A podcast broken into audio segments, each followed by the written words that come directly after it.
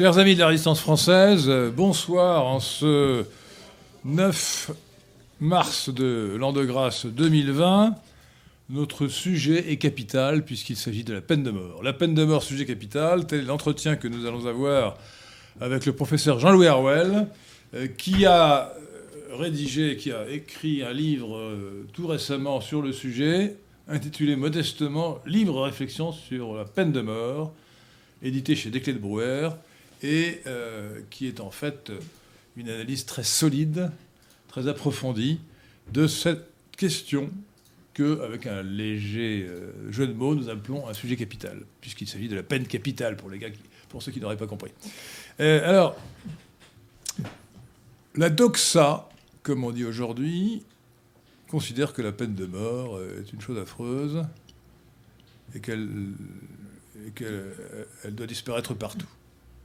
Et elle considère que les peuples ou les États qui ont encore la peine de mort sont des États retardataires. Il s'agit quand même des États-Unis d'Amérique ou du Japon, mais bon.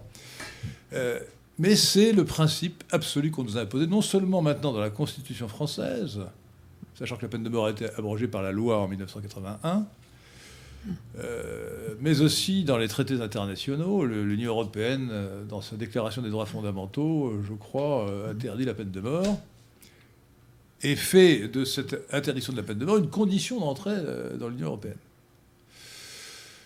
Donc, euh, ça peut paraître bizarre, puisqu'il s'agit d'un sujet de droit pénal, finalement, apparemment particulier, qui ne devrait pas avoir suscité un tel débat. En fait, on voit que les adversaires de la peine de mort, les abolitionnistes, lui donnent une importance exceptionnelle. Et vous montrez très bien Jean-Louis Harwell, dans votre livre, le livre Réflexion sur la peine de mort, que effectivement c'est un sujet considérable, parce qu'au-delà de la peine de mort, c'est tout le système pénal qui est en cause, et au-delà du système pénal, c'est toute la vision de la société qui est en cause. Au fond, pour le dire tout de suite d'emblée, c'est de savoir si l'homme est responsable. Si l'homme est responsable de ses actes, alors il faut qu'il paye le prix lorsqu'il commet un crime, y compris la peine capitale lorsqu'il commet des crimes atroces, comme euh, fournirait euh, dont on parle aujourd'hui, puisqu'il a reconnu un énième assassinat. Mais en revanche, si l'homme euh, si l'homme n'est que le reflet de la société, le produit de l'environnement social, eh bien, le criminel, l'assassin, euh, est une victime de la société. C'est la société qui est coupable. Donc c'est la conception de l'homme et de la société qui sont mises en jeu de façon extrêmement profonde dans cette question de la peine de mort. Donc toutes les entrées mises à part, c'est vraiment un sujet capital. Et vous le montrez très bien dans votre livre, Jean-Louis Harwell. Donc je ne saurais trop conseiller à nos auditeurs, amis de la résistance française, comme nous le disons, euh, de, Radio Athéna, de lire cet ouvrage euh, que je conseille à notre ami Victoire, que je remercie d'être là pour nous aider, nous assister. Et je remercie Pierre de Tiremont qui euh, réalise euh, l'émission de Radio Athéna. Alors vous, vous commencez de manière euh, très instructive et plaisante par parler de Victor Hugo, qui a écrit un livre alors de qualité littéraire réelle, d'après ce que vous dites, je n'ai pas lu ce livre, le, dernier jour d'un condamné, pour montrer comment les abolitionnistes sont des sophistes, des manipulateurs de la vérité, euh, pour euh, manipuler en fait l'émotion, pour que l'émotion, au lieu de se porter sur la victime, se porte sur le coupable. sur l'assassin. On retranche, on retire à la vraie victime son statut de victime pour emparer le coupable qui devient vers, qui doit aller toute l'empathie du lecteur. Alors, vous allez nous expliquer ce que Victor Hugo, Victor Hugo nous dit, mais euh, encore une fois, on a le droit de se dérider même sur un sujet capital. Et euh, Victor Hugo a écrit son livre, je crois, en 1823. Il est publié en 29. En 29, 1829. Et euh, dans ces années-là, il y a eu donc un débat, un débat sur l'abolition de la peine de mort. Et je j'apprécie beaucoup ce que le, le, comique Alphonse Carr a dit dans Les Guêpes, je crois que c'était en 1850. Oui, je suis pour l'abolition de la peine de mort, mais que messieurs les assassins commencent. c'est... Cette formule est profonde, elle a même été recueillie par Freud. C'était une, une, jolie formule. Que messieurs les assassins commencent.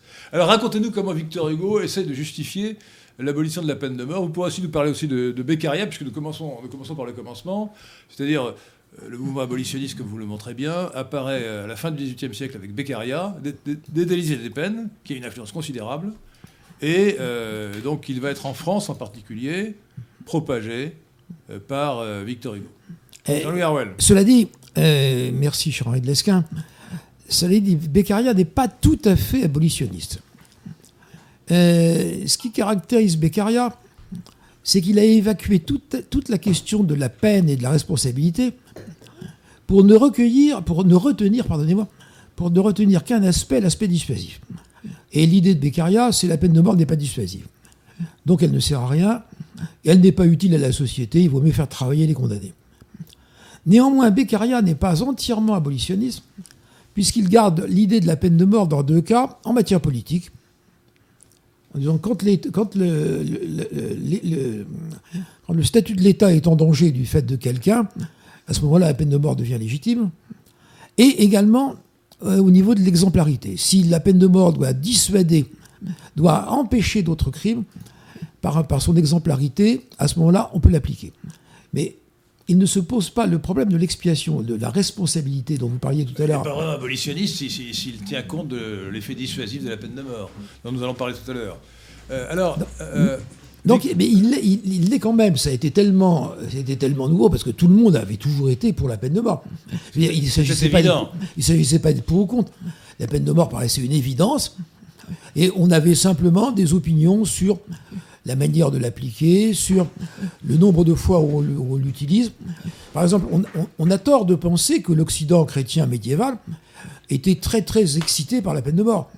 En vérité, les théologiens, les, juristes étaient partisans d'un usage mesuré de la peine de mort, d'en faire vraiment une peine exemplaire, exceptionnelle, dans les cas vraiment les plus graves, quand les autres peines n'étaient pas adaptées. Euh, et ça, bon, tout le monde était pour la peine de mort. Voltaire, le même Voltaire longtemps était pour la peine de mort. Rousseau l'était aussi. Euh, Kant l'était aussi. Euh, la peine de mort allait de soi. Et Beccaria a introduit, Beccaria a introduit un, élément de doute en disant non, la peine de mort n'est pas, n'est pas légitime dans son principe. Et néanmoins, il l'introduit à bémol. Victor Hugo, c'est le premier. Je voudrais, je voudrais à ce propos, euh, puisque vous, le citez dans, dans votre livre, Libre affection sur la peine de mort, Jean-Louis Harwell, euh, relever un sophisme de Beccaria. Je veux dire que je n'ai jamais lu des, délices et des peines, je le ferai peut-être un jour, mais je n'ai vraiment pas envie de, me plonger dans cette lecture parce que euh, c'est visiblement un grand sophiste que ce Beccaria. Il, a écrit La peine de mort est illégitime, à peu près, je, paraphrase, parce que, le contrat, parce que jamais personne n'a souscrit au contrat social en acceptant qu'on lui prenne la vie. oui. Euh, cette idée du, contrat social, d'ailleurs, est une mystification. J'espère que vous n'êtes pas euh, pour la théorie du contrat social, euh, cher Jean-Louis Arouel. Mais qu'on soit pour ou contre, on peut rétorquer que Rousseau, qui était pour, lui, considérait précisément que le, que le contrat social reposait sur l'acceptation de la peine de mort, puisqu'on consentait, pour ne pas être victime d'un assassin éventuellement, à être condamné si on le devenait lui-même. Un sophiste, sophiste ennemi, ça prouve bien que la théorie du contrat social est une théorie sophistique. Euh, alors, euh, parle-nous de Victor Hugo. Donc Victor Hugo, parce que c'est très amusant et instructif de voir votre analyse des procédés de Victor Hugo qui vise à amener le lecteur à avoir horreur de la peine de mort. Ah mais Victor Hugo Donc à propos du livre le dernier jour d'un condamné, le, le, dernier jour d'un condamné, 1829. D'ailleurs, il a continué toute sa vie une propagande contre la peine de mort. Toute sa vie, toute sa vie. Y, compris à l'Assemblée, à l'Assemblée constituante de la Deuxième République, tout le temps. Victor Hugo, ce qui est absolument effarant dans son, dans son livre, c'est la manière dont il manipule le lecteur et dont il fait preuve lui-même d'une incohérence intellectuelle totale et d'une malhonnêteté parfaite. Parce qu'un romancier est libre de ses moyens, il peut avoir la thèse qu'il veut, il peut présenter les personnages qu'il veut, il peut s'identifier à qui il veut, il peut s'identifier au condamné à mort qu'il présente pour le rendre sympathique. il, a, tous les droits. Oui, le lecteur a la liberté aussi et le droit de ne pas le lire. Oui, mais le, lecteur a le droit de ne pas le lire, mais on ne peut pas reprocher au romancier d'avoir fait. Ouais en revanche, le, le, problème de Victor Hugo dans ce livre, c'est qu'il dit voilà, j'ai fait un roman, mais, en réalité, derrière le genre du roman, le genre innocent du roman, ben, j'ai fait œuvre de propagande. Et j'ai voulu faire une démonstration irréfutable, mathématique et rationnelle du caractère illégitime en toutes circonstances et en toute occasion de la peine de mort. Et il dit voilà, pour faire ma démonstration, justement, je j'ai pris dans ce roman un, assassin quelconque, condamné pour un crime quelconque. Donc tout est abstrait, en principe, dit Victor Hugo. Donc l'assassin doit être abstrait, le crime doit être abstrait, et la victime aussi. Alors la victime est tellement abstraite qu'on ne sait même pas qui c'est, on ne sait même pas ce qu'il a subi. Si, mais c'est Victor Hugo. Ah, la victime, non, mais le, meurtrier, c'est Victor Hugo. Le meurtre, on ne sait pas en quoi il, le, crime, on ne sait pas en quoi il a consisté exactement. Mais alors, l'assassin, lui, il n'est pas du tout quelconque, puisque comme le dit Henri de Lesquin, c'est Victor Hugo. Quand on regarde bien ce, jeune, homme condamné à mort, c'est Victor Hugo à 27 ans. Il a les mêmes, il a les mêmes goûts, euh, il a, la même, il a la, même culture. Il parle latin au geôlier quand il arrive à la prison. Et bien évidemment, il, méprise un petit peu le geôlier qui, lui, ne sait pas le latin. Euh, il a le salon de Victor Hugo, les portraits d'ancêtres de Victor Hugo au mur. Euh, et ce qui est extraordinaire, c'est qu'il a les souvenirs de Victor Hugo on apprend en le lisant qu'il a joué enfant dans le jardin des Feuillantines. Je me souviens de ce jardin de mon enfance, surmonté par le grand dôme noir, c'est-à-dire le dôme du Val-de-Grâce. Et il a une fille qui s'appelle Marie, qui a au moins près l'âge de la fille de Victor Hugo et Léopoldine. Donc on se rend compte que ce, il lui ressemble comme un frère, c'est Victor Hugo. Donc, ce qui fait qu'il a beaucoup de sympathie pour son personnage. Ce qui fait que, ce qui fait que son personnage, lui-même a de la sympathie, et il fait tout pour, il fait tout pour rendre son personnage attachant. Donc autant, autant l'assassin, l'assassiné est quelconque, autant le crime est quelconque, autant l'assassin, lui, n'est pas du tout quelconque. Il a, consacré, il a concentré toute sa capacité à susciter de l'émotion et de la sympathie sur l'assassin. Donc, il est une malhonnêteté absolue. Le procédé constant des abolitionnistes, c'est de ne jamais parler de la victime, de ne pas éveiller de la compassion pour la victime, mais uniquement sur L'assassin. Seul l'assassin est victime. Et de ce fait, dans le livre de Victor Hugo, l'assassin vole à la vraie victime son statut de victime. La, victime, la vraie victime, elle est évacuée du livre, elle ne suscite aucun intérêt, aucune sympathie. Il y a chez Victor Hugo un désintérêt profond pour la victime et un amour de l'assassin euh, que ce que Peggy avait perçu de manière subtile et drôle quand il écrit à un moment donné, donc Lio, dialogue de l'histoire avec l'âme païenne, Hugo aimait les assassins, Hugo aimait terriblement les assassins. Et il y a effectivement dans ce livre une empathie, un véritable amour pour l'assassin. La grande affaire de Victor Hugo, c'est que l'assassin ne soit pas condamné, c'est que l'assassin condamné à mort ne meure pas. Et tout, tout est fait pour ça. Et euh, évidemment, euh, ça m'a fait penser, euh, ayant lu certains écrits de Robert et je n'ai pas pu manquer de faire l'analogie avec ce que Robert Banater écrit en 1972 dans son livre intitulé L'exécution, où il parle du procès des assassins de Clairvaux aux assises de Troyes, les premières assises de Troyes. Et là, il est comme Hugo, il ne veut pas qu'on parle de la victime. Ça le dérange qu'on parle de la victime. Ne compte que l'assassin. Lorsque le président fait passer une photographie de l'infirmière égorgée, ça le dérange. Et il, est très honnête, au fond, Badinter, Robert Badinter, à certains égards.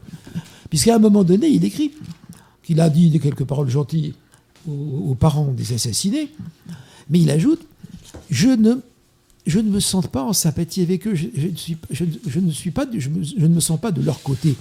Je ne me sens pas du côté des honnêtes gens. Alors, on peut, on peut rétorquer qu'en qualité d'avocat, après tout, ça peut se comprendre, ça peut être une attitude technique. Parce que pour, pour, euh, pour gagner un procès, pour sauver des criminels de l'échafaud, effectivement, si on commence à avoir de l'empathie pour les victimes, on est peut-être mal parti.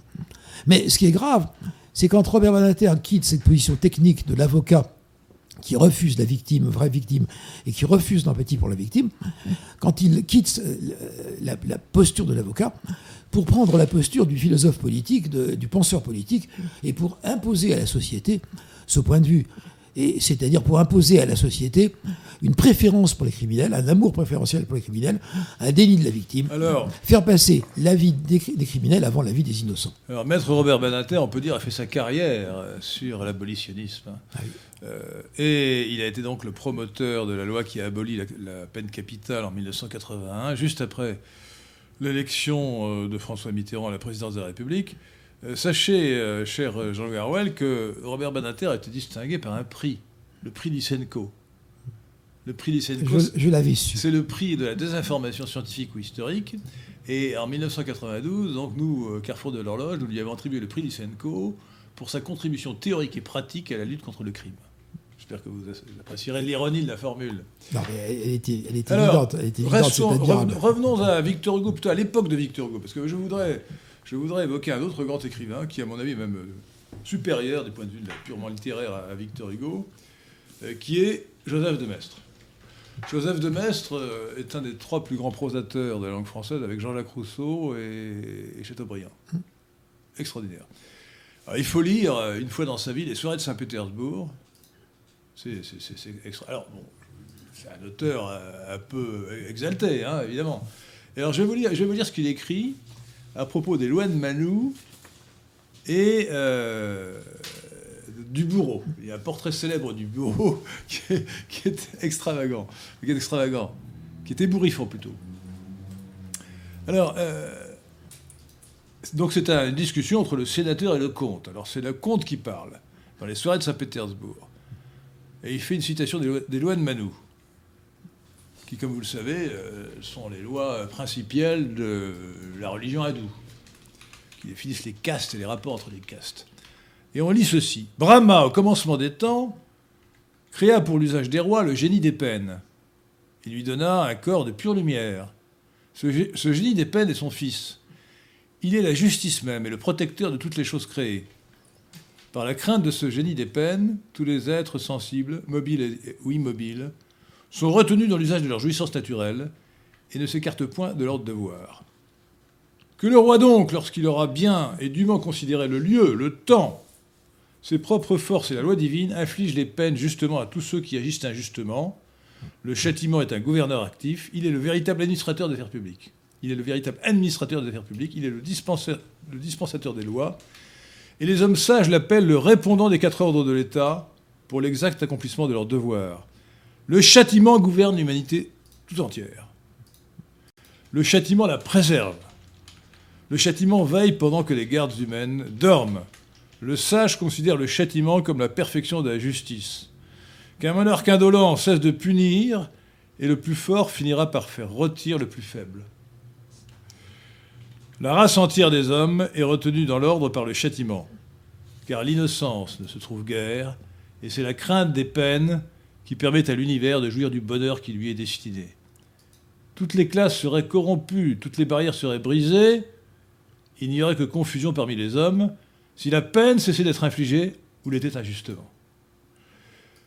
Mais lorsque la peine, au teint noir, à l'œil enflammé, s'avance pour détruire le crime, le peuple est sauvé si le juge a l'œil juste.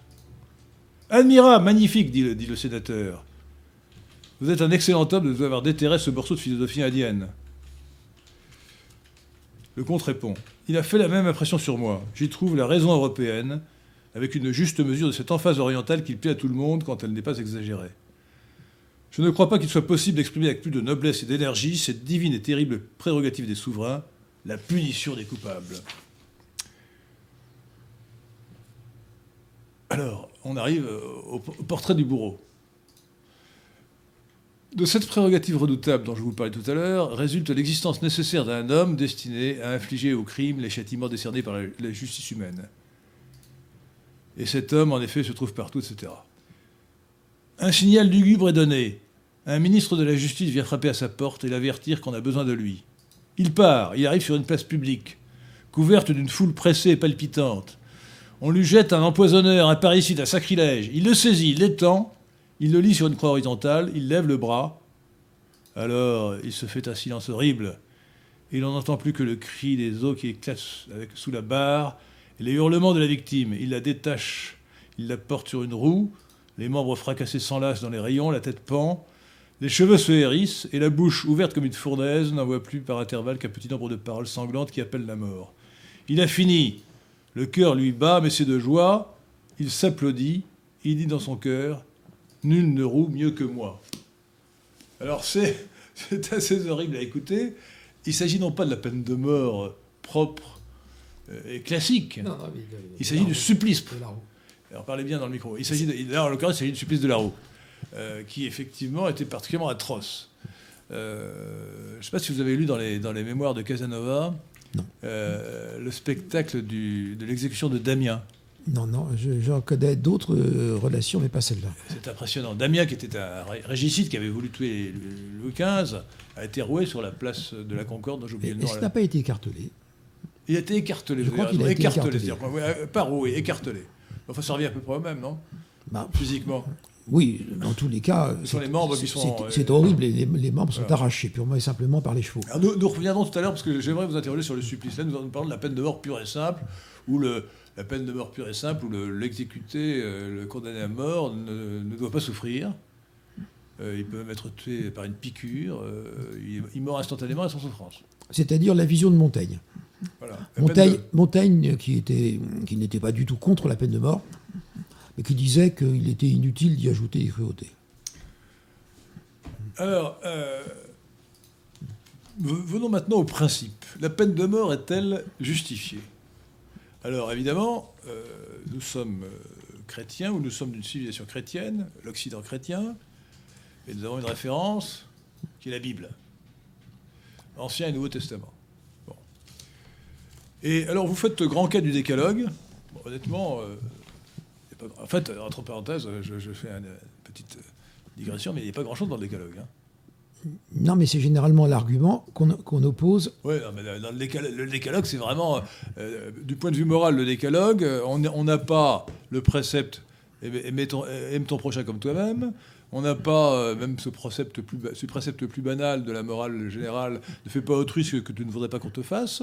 Euh, il n'est pas dit, par exemple, tu, tu ne mentiras pas, mais seulement tu ne porteras pas de faux, de faux témoignages contre ton prochain.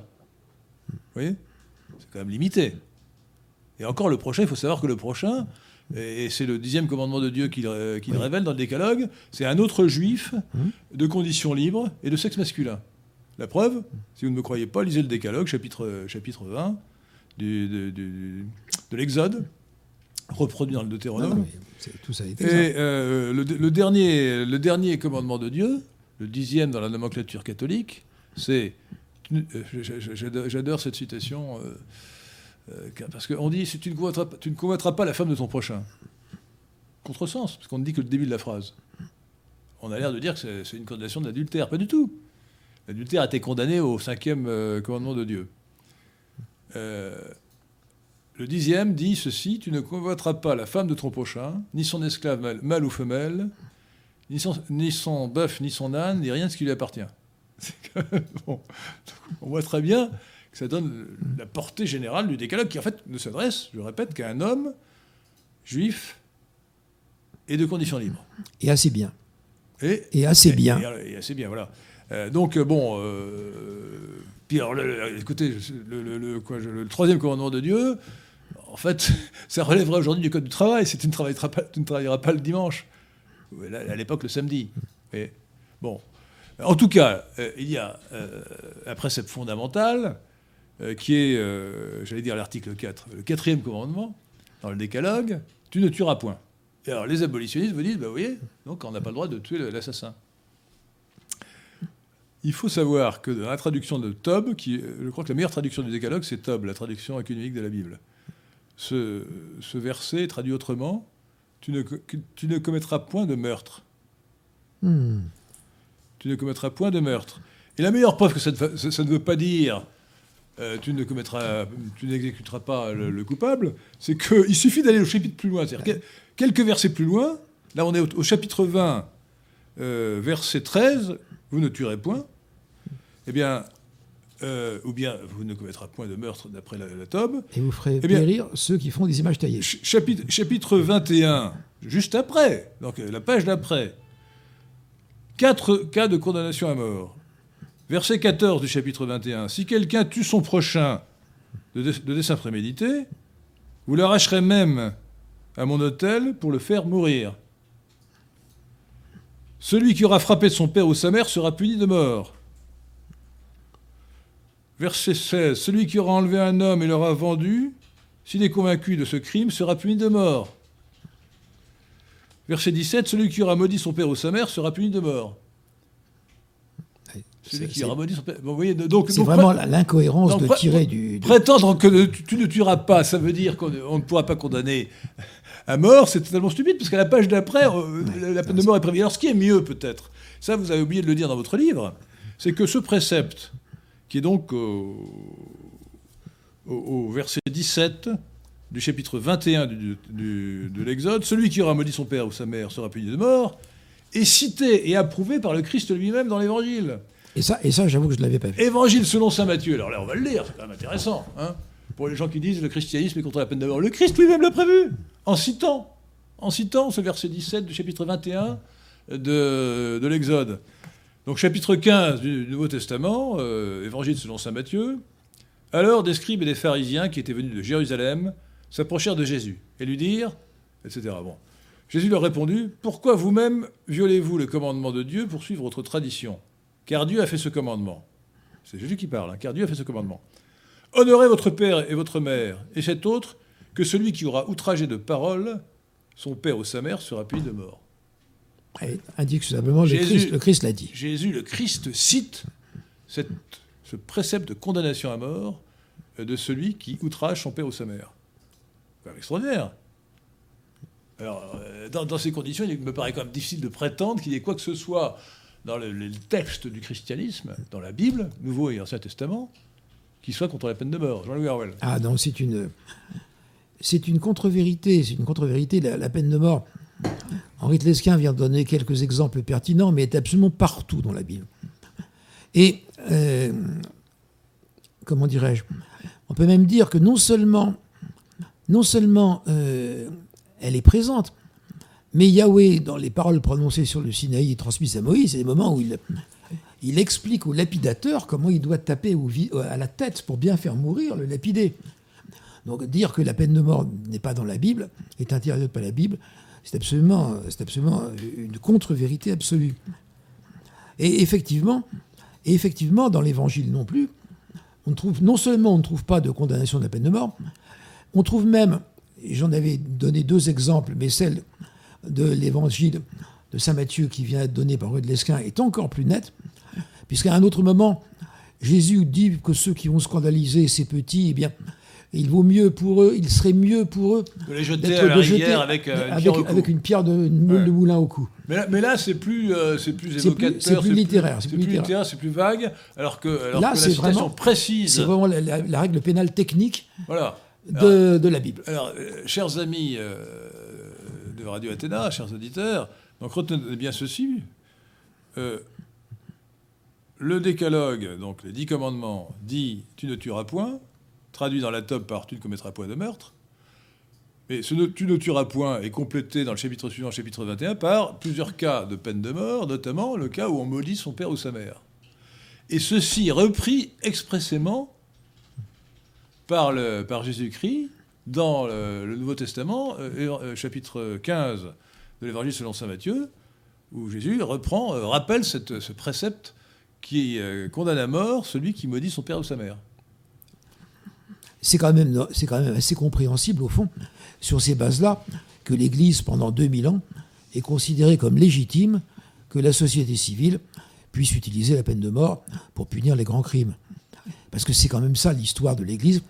La peine de mort, à, nous autres, elle nous a été transmise.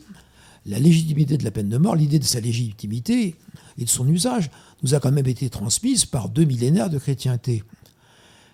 Et euh, Victor Hugo, dans son livre également, est très, très malhonnête, parce qu'il propose, il suggère, il préconise à l'État de reprendre à son compte une règle de l'Église. Ecclesia aborret à sanguiner. L'Église hors du sang. Donc l'Église ne fait, pas, ne fait pas couler le sang. Mais précisément, cette règle de l'Église, l'Église a pu la pratiquer euh, parce que euh, toute, la société occidentale était fondée sur la distinction du politique et du religieux, du spirituel et du temporel, fondée par Jésus. Euh, rendez à César ce qui est à César, mon royaume n'est pas de ce monde. De ce fait, l'Église avait ses tribunaux, et les tribunaux d'Église, les tribunaux d'Église, effectivement, se voyaient interdire de prononcer les peines de sang. Mais parallèlement, l'Église considérait comme nécessaire et juste que les, juridictions séculières prononcent, elles, des peines de sang.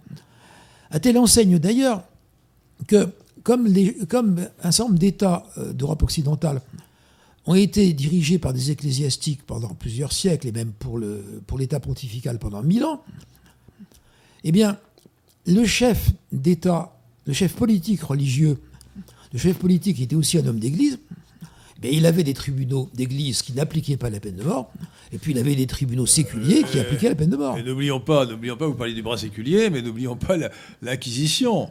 L'Inquisition romaine, euh, qui euh, a été créée fin du XIIe siècle, si je ne m'abuse, euh, avant 1903, condamnait à mort les hérétiques en les livrant au bras séculier. Et, donc on n'a pas tué autant d'hérétiques que, le raconte la, légende noire de l'Inquisition. Mais enfin, on a tué quand même un certain nombre d'hérétiques selon les, décisions, décisions des tribunaux ecclésiastiques qui, après l'Inquisition, c'est-à-dire l'enquête, aboutissait euh, à cette condamnation. je, fais, une parenthèse qui, euh, que le juriste, parce que j'ai oublié de préciser que Jean-Louis Harwell était un grand juriste, mais je fais une parenthèse qui me paraît intéressante à ce propos, c'est que euh, l'Inquisition, c'est l'enquête. Alors l'Inquisition a mauvaise réputation, mais en fait, c'est une procédure qui permettait justement d'éviter d'éviter des erreurs judiciaires qui, qui organisait l'enquête qui devait mener à la condamnation éventuelle du coupable s'il était, révélé coupable. Et, euh, alors, cela dit, euh, tant que c'est l'Église qui a eu la haute main sur la procédure inquisitoriale, il n'y a pas eu euh, de débordement considérable, contrairement à ce qu'on pense. La fameuse chasse aux sorcières, qui a tué quand même des milliers de femmes innocentes, hein, c'est 1550, 1650. C'est-à-dire, ce n'est pas le Moyen Âge, c'est bien après le Moyen Âge. C'est aussi bien chez les protestants que chez les catholiques. et surtout chez les protestants. Surtout chez les protestants, pensons sortir de Salem. Et euh, comme euh, Norman Cohn, que vous citez, je crois, à propos d'un autre livre, les, les, fanatiques de l'Apocalypse, mm-hmm. que vous citez en anglais, The Pursuit of Millennium, l'historien anglais Norman Cohn soutient la thèse que c'est en fait le transfert de la procédure inquisitoriale de l'Église euh, au juge séculier qui a expliqué tous ces débordements, avec l'emploi de la question, parce qu'effectivement, euh, les gens avouent n'importe quoi sous la torture. Hein. Voilà. Euh, et c'est l'abus de cette procédure acquisitoriale avec la torture, la question, qui a fait qu'on a condamné à mort des milliers de malheureuses femmes innocentes. Alors que les, ecclésiastiques, quand ils, qui pourtant recouraient pour une part à la question, le faisaient avec plus de, de pondération et n'ont jamais eu ces, ces abus, euh, n'ont jamais commis ces abus qui ont été commis après le Moyen Âge, à partir de 1550.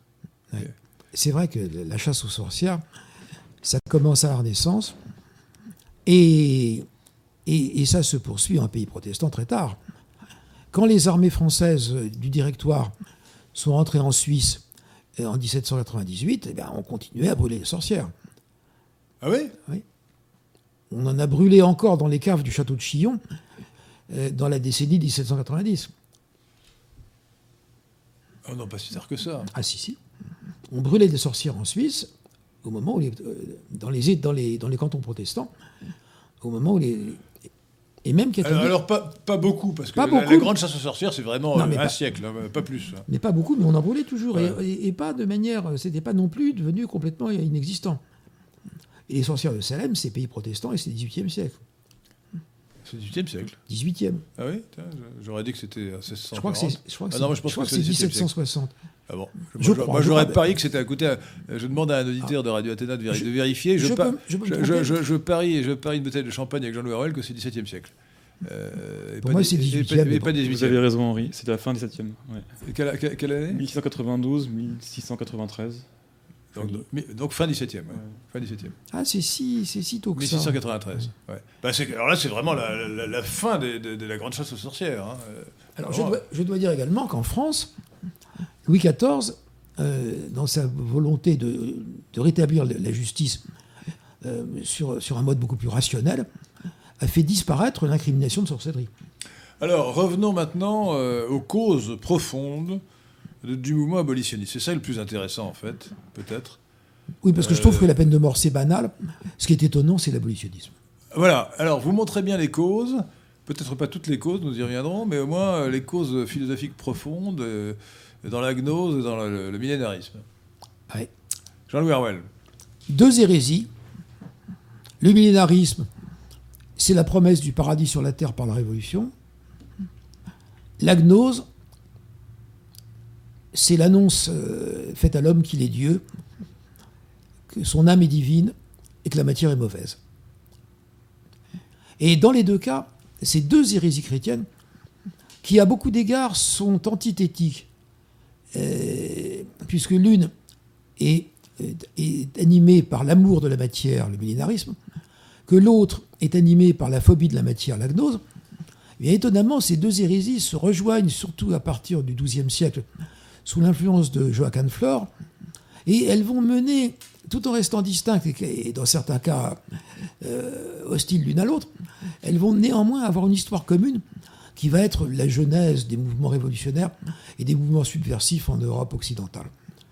Euh, et alors, ces deux hérésies, elles ont en commun de considérer que le mal est extérieur à l'homme. Donc l'idée de l'extériorité du mal. Pas de péché originel pas de péché original, et, le mal n'est pas en l'homme, le mal est, extérieur à l'homme.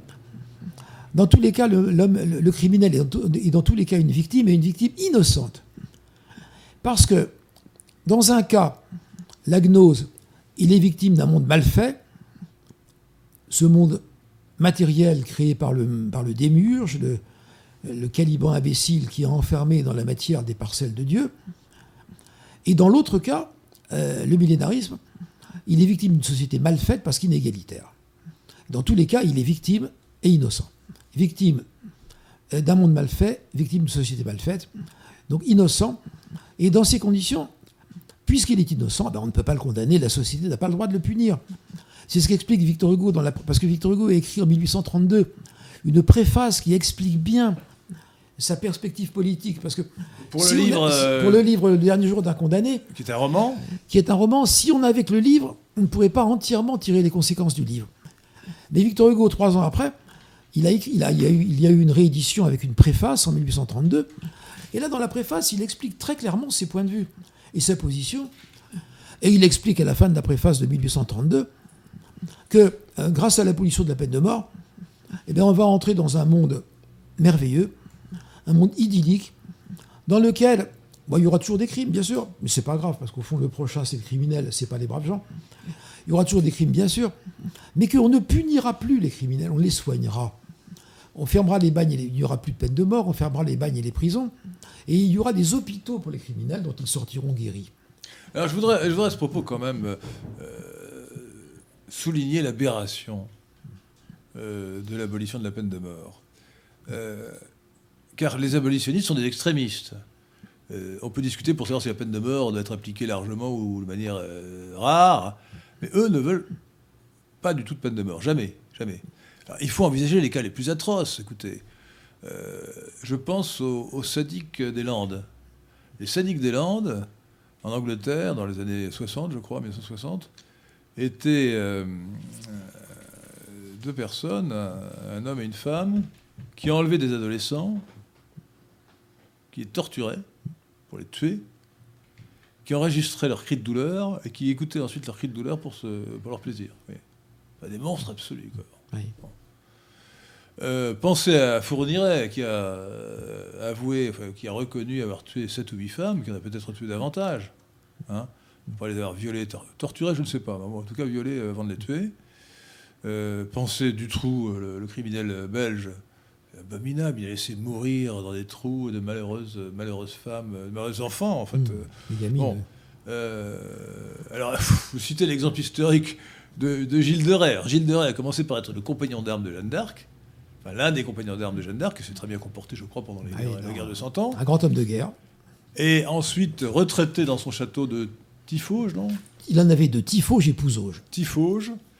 C'est, ça doit être en Vendée, non? C'est dans, le Poitou. Dans le Poitou. puisque la, Vendée est une partie du Poitou. La Vendée, c'est le Poitou. Euh, et donc, euh, oui, vous savez qu'on dit euh, la, Révolution a créé 80 départements et une province, qui est la Vendée. Et donc, euh, il, a, il a été accusé et condamné, d'ailleurs, il a reconnu ses crimes, d'avoir euh, enlevé, euh, torturé, violé des centaines de jeunes garçons. De petits garçons et de jeunes garçons. abominable, quoi. Abominable. Donc on peut penser à toutes sortes de crimes horribles qui vous soulèvent le cœur, les tortures, etc. Enfin, tout ça est abominable. et, quand on se dit qu'il y a des gens qui pensent que la peine de mort euh, n'est pas acceptable pour ces monstres, on se demande où ils ont la tête, enfin, quel, est leur, quel, est leur, degré de moralité. Moi, je pense très franchement, euh, nous y reviendrons tout à l'heure, que en fait, la peine de mort pure et simple n'est pas suffisante pour des monstres comme ça. Le supplice, l'écartèlement serait bien, bien plus approprié à ce degré d'horreur. Vous voyez? Pour, pour qu'il vraiment il y ait expiation du crime atroce qu'ils ont commis. Bon. Euh, oui, vous voulez euh, il y a des questions. Alors attendez, rapprochez le micro de votre bouche. Oui, il y a des questions. Allez-y, Victoire.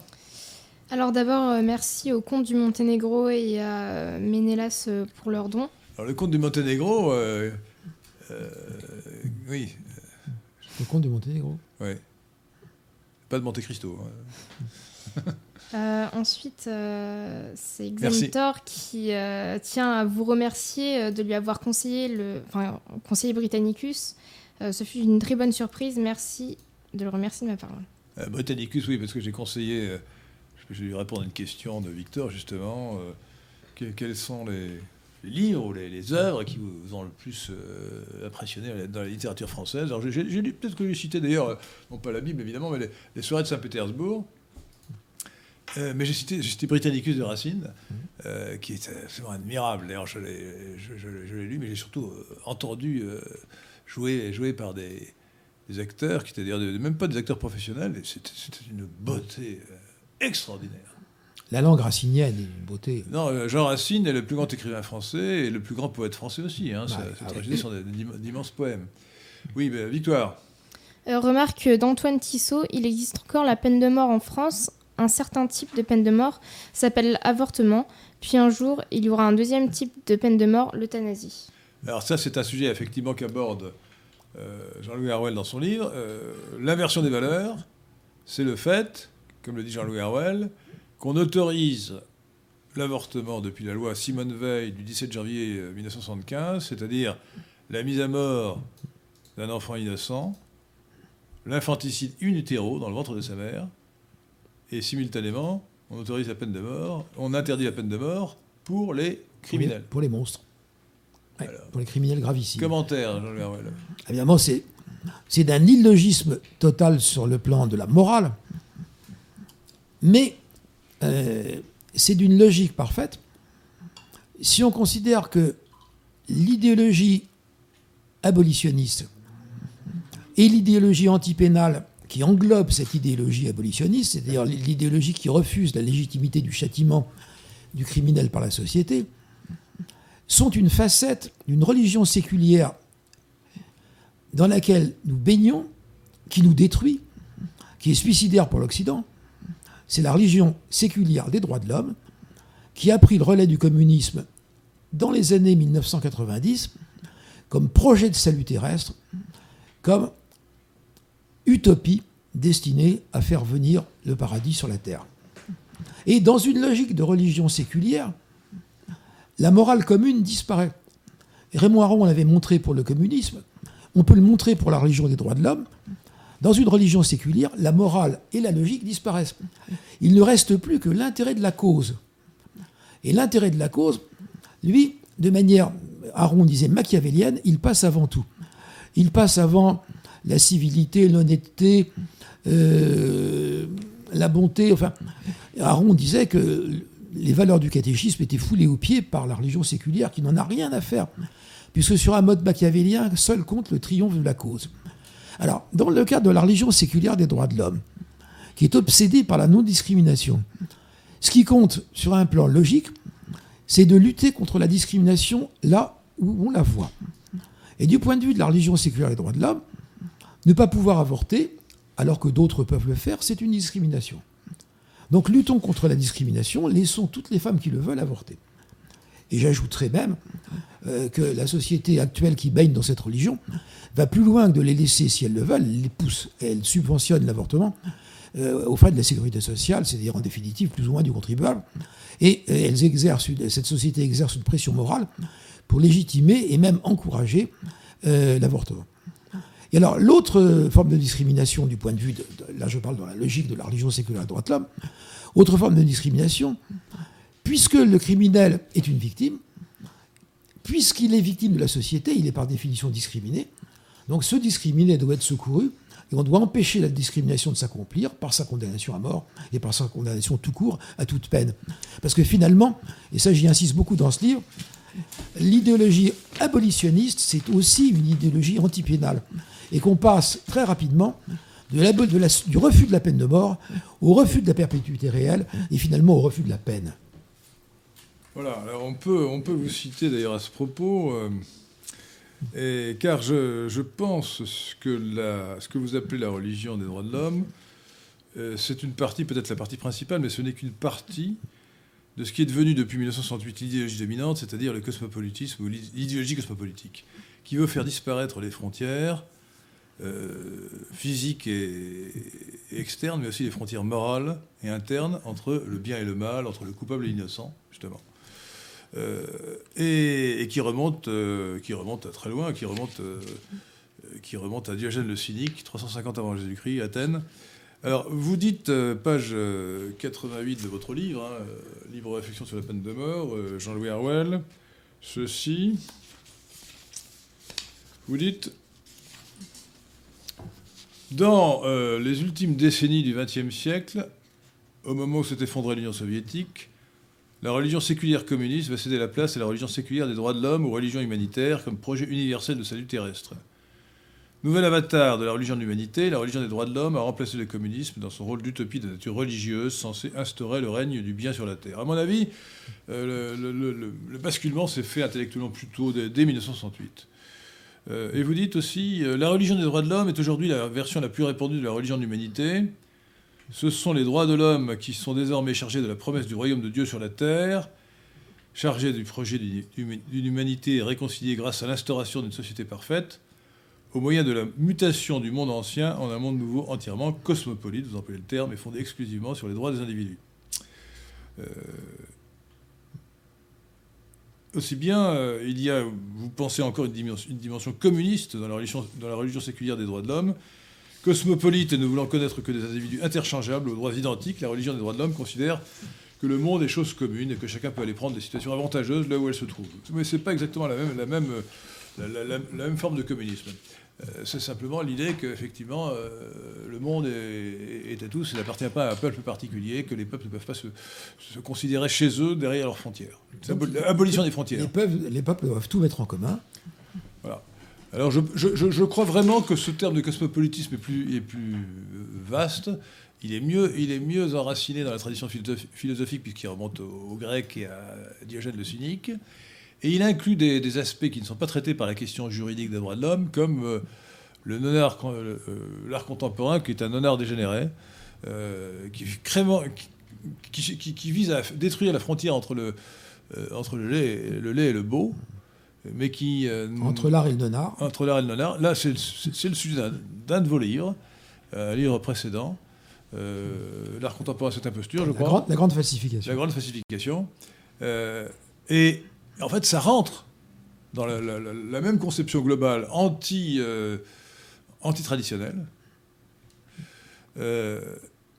Et, ça s'ajoute à la religion des droits de l'homme, qui n'est donc pas le tout de ce système cosmopolitique. Je pense que vraiment, il y a une idéologie globale qui est un système, qui est un tout, le féminisme, le, mariage homosexuel, etc., tout ça. Alors, le mariage homosexuel, vous pouvez ramener ça à la religion des droits de l'homme, évidemment. Le féminisme très, directement, le féminisme aussi.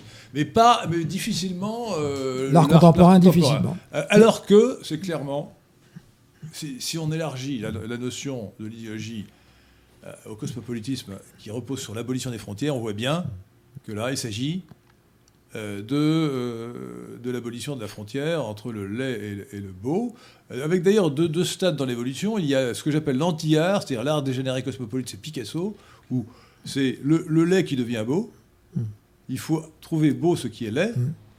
Et le non-art, c'est Kunz, où là, il se prétend conceptuel et on prétend, on appelle ça encore de l'art, alors qu'il n'est plus question de beau ou de laid, donc c'est du non-art en fait. L'art contemporain, c'est du non-art. Mm.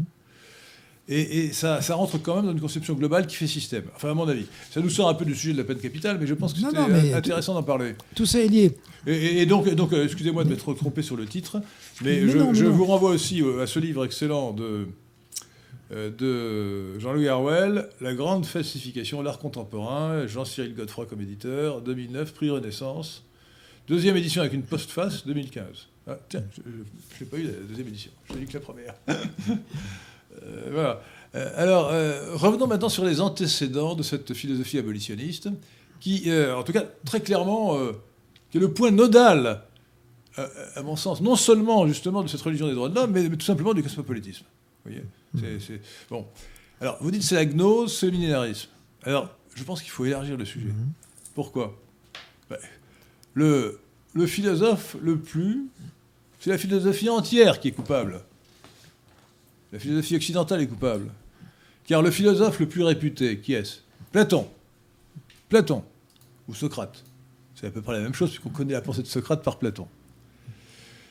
Eh bien, euh, l'idée permanente qui se trouve dans Platon, qui apparaît dans le, premier livre qu'il ait fait, le Petit Hippias, et qui apparaît encore dans le dernier livre qu'il ait fait, Les Lois, c'est résumé par la phrase suivante Nul n'est méchant volontairement. J'ai consulté les œuvres complètes de Platon, j'ai trouvé plusieurs dizaines de fois cette formule, sous évidemment sous, différents euh, mots. Les mots ne sont pas toujours exactement les mêmes, mais l'idée est toujours la même nul n'est méchant volontairement. Or, je prétends, moi, cher Jean-Louis Herouel, que nul n'est méchant volontairement. Nul n'est méchant volontairement, c'est au fond euh, l'essence de, la conception badatérienne de la justice. Qu'en pensez-vous? Alors, je trouve ça extrêmement intéressant. Je ne pense pas qu'on puisse rejeter la faute sur toute la philosophie à la suite de Platon. Prenons par exemple Sénèque. J'ai fait un peu de provocation. J'entends bien. Parce que j'aime beaucoup Aristote, euh, Leibniz, euh, voilà. Bon. Prenons, Sénèque, par exemple. Et pourtant, Sénèque était nourri de Platon. Eh bien, le même Sénèque ne se demande pas, au fond, si on est méchant volontairement ou pas. Il constate qu'on est méchant avec obstination. Et la réponse de Sénèque à celui qui est méchant avec obstination, c'est la peine de mort. Et il, va même, euh, vous l'avez remarqué, il va même dire que à partir d'un certain degré dans, d'enracinement dans le mal, dans le crime, dans la méchanceté, bah, la, seule, la seule façon, on se, on se sépare soi-même de l'humanité, on supprime son humanité, on se coupe du genre humain, et que la peine de mort, dans, dans les cas extrêmes, est la seule façon de réintégrer quelqu'un dans le genre humain.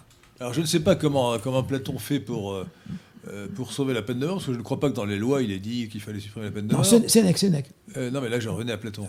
Euh, mais euh, à mon sens, si on pose en principe que nul n'est méchant volontairement, euh, eh bien on devrait aboutir à la négation de la peine. Alors il faut savoir que c'est un peu plus compliqué que ça, parce que dans la, dans la théologie chrétienne, la question a été débattue. Et alors, Saint Augustin, 5e siècle, et bien, bien après lui, le grand, le grand philosophe Jean Donne Scott, XIVe siècle, on dit la volonté l'emporte sur l'intelligence. Et euh, Saint Augustin disait en réponse à Platon, on n'est pas méchant parce qu'on ignore le bien et parce qu'on choisit le mal. On n'est pas méchant parce qu'on ignore le bien, mais parce qu'on choisit le mal. Ça, c'est Saint Augustin qui répond à Platon. Alors que Platon, lui, euh, dit euh, si on connaissait le bien, on ne commettrait, pas le mal. Saint, Thomas d'Aquin, qui malheureusement est quasiment depuis Léon XIII le docteur officiel de l'Église catholique, qui oublie un peu les mérites de Jean Donne Scott, lui a inventé, a inventé ou a repris une théorie de la de l'ignorance volontaire, qui veut quand même que l'homme soit responsable. Alors, évidemment, le raisonnement consiste à dire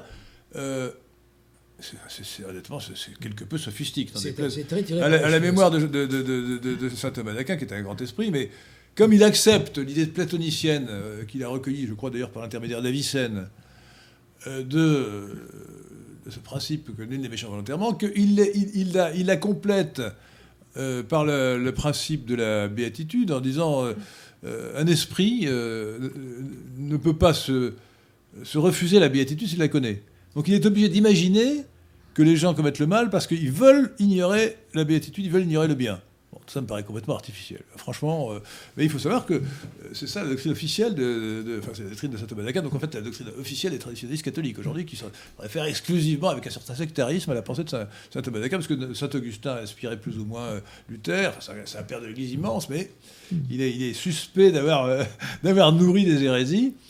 Euh, et Jordan Scott, pour une raison que j'ignore, euh, n'a pas, n'a pas la, reconnaissance théologique qu'on devrait lui accorder. Alors c'est un esprit, il faut dire que c'est un esprit un peu compliqué. Il était, il était surnommé le docteur subtil. Je ne sais pas si vous essayez de lire de Don Scott, mais j'en ai lu en vérité des fragments brefs. Ah, non, mais attendez, Don, Scott, euh, Saint Thomas d'Aquin, c'était vraiment policier par rapport à Don Scott.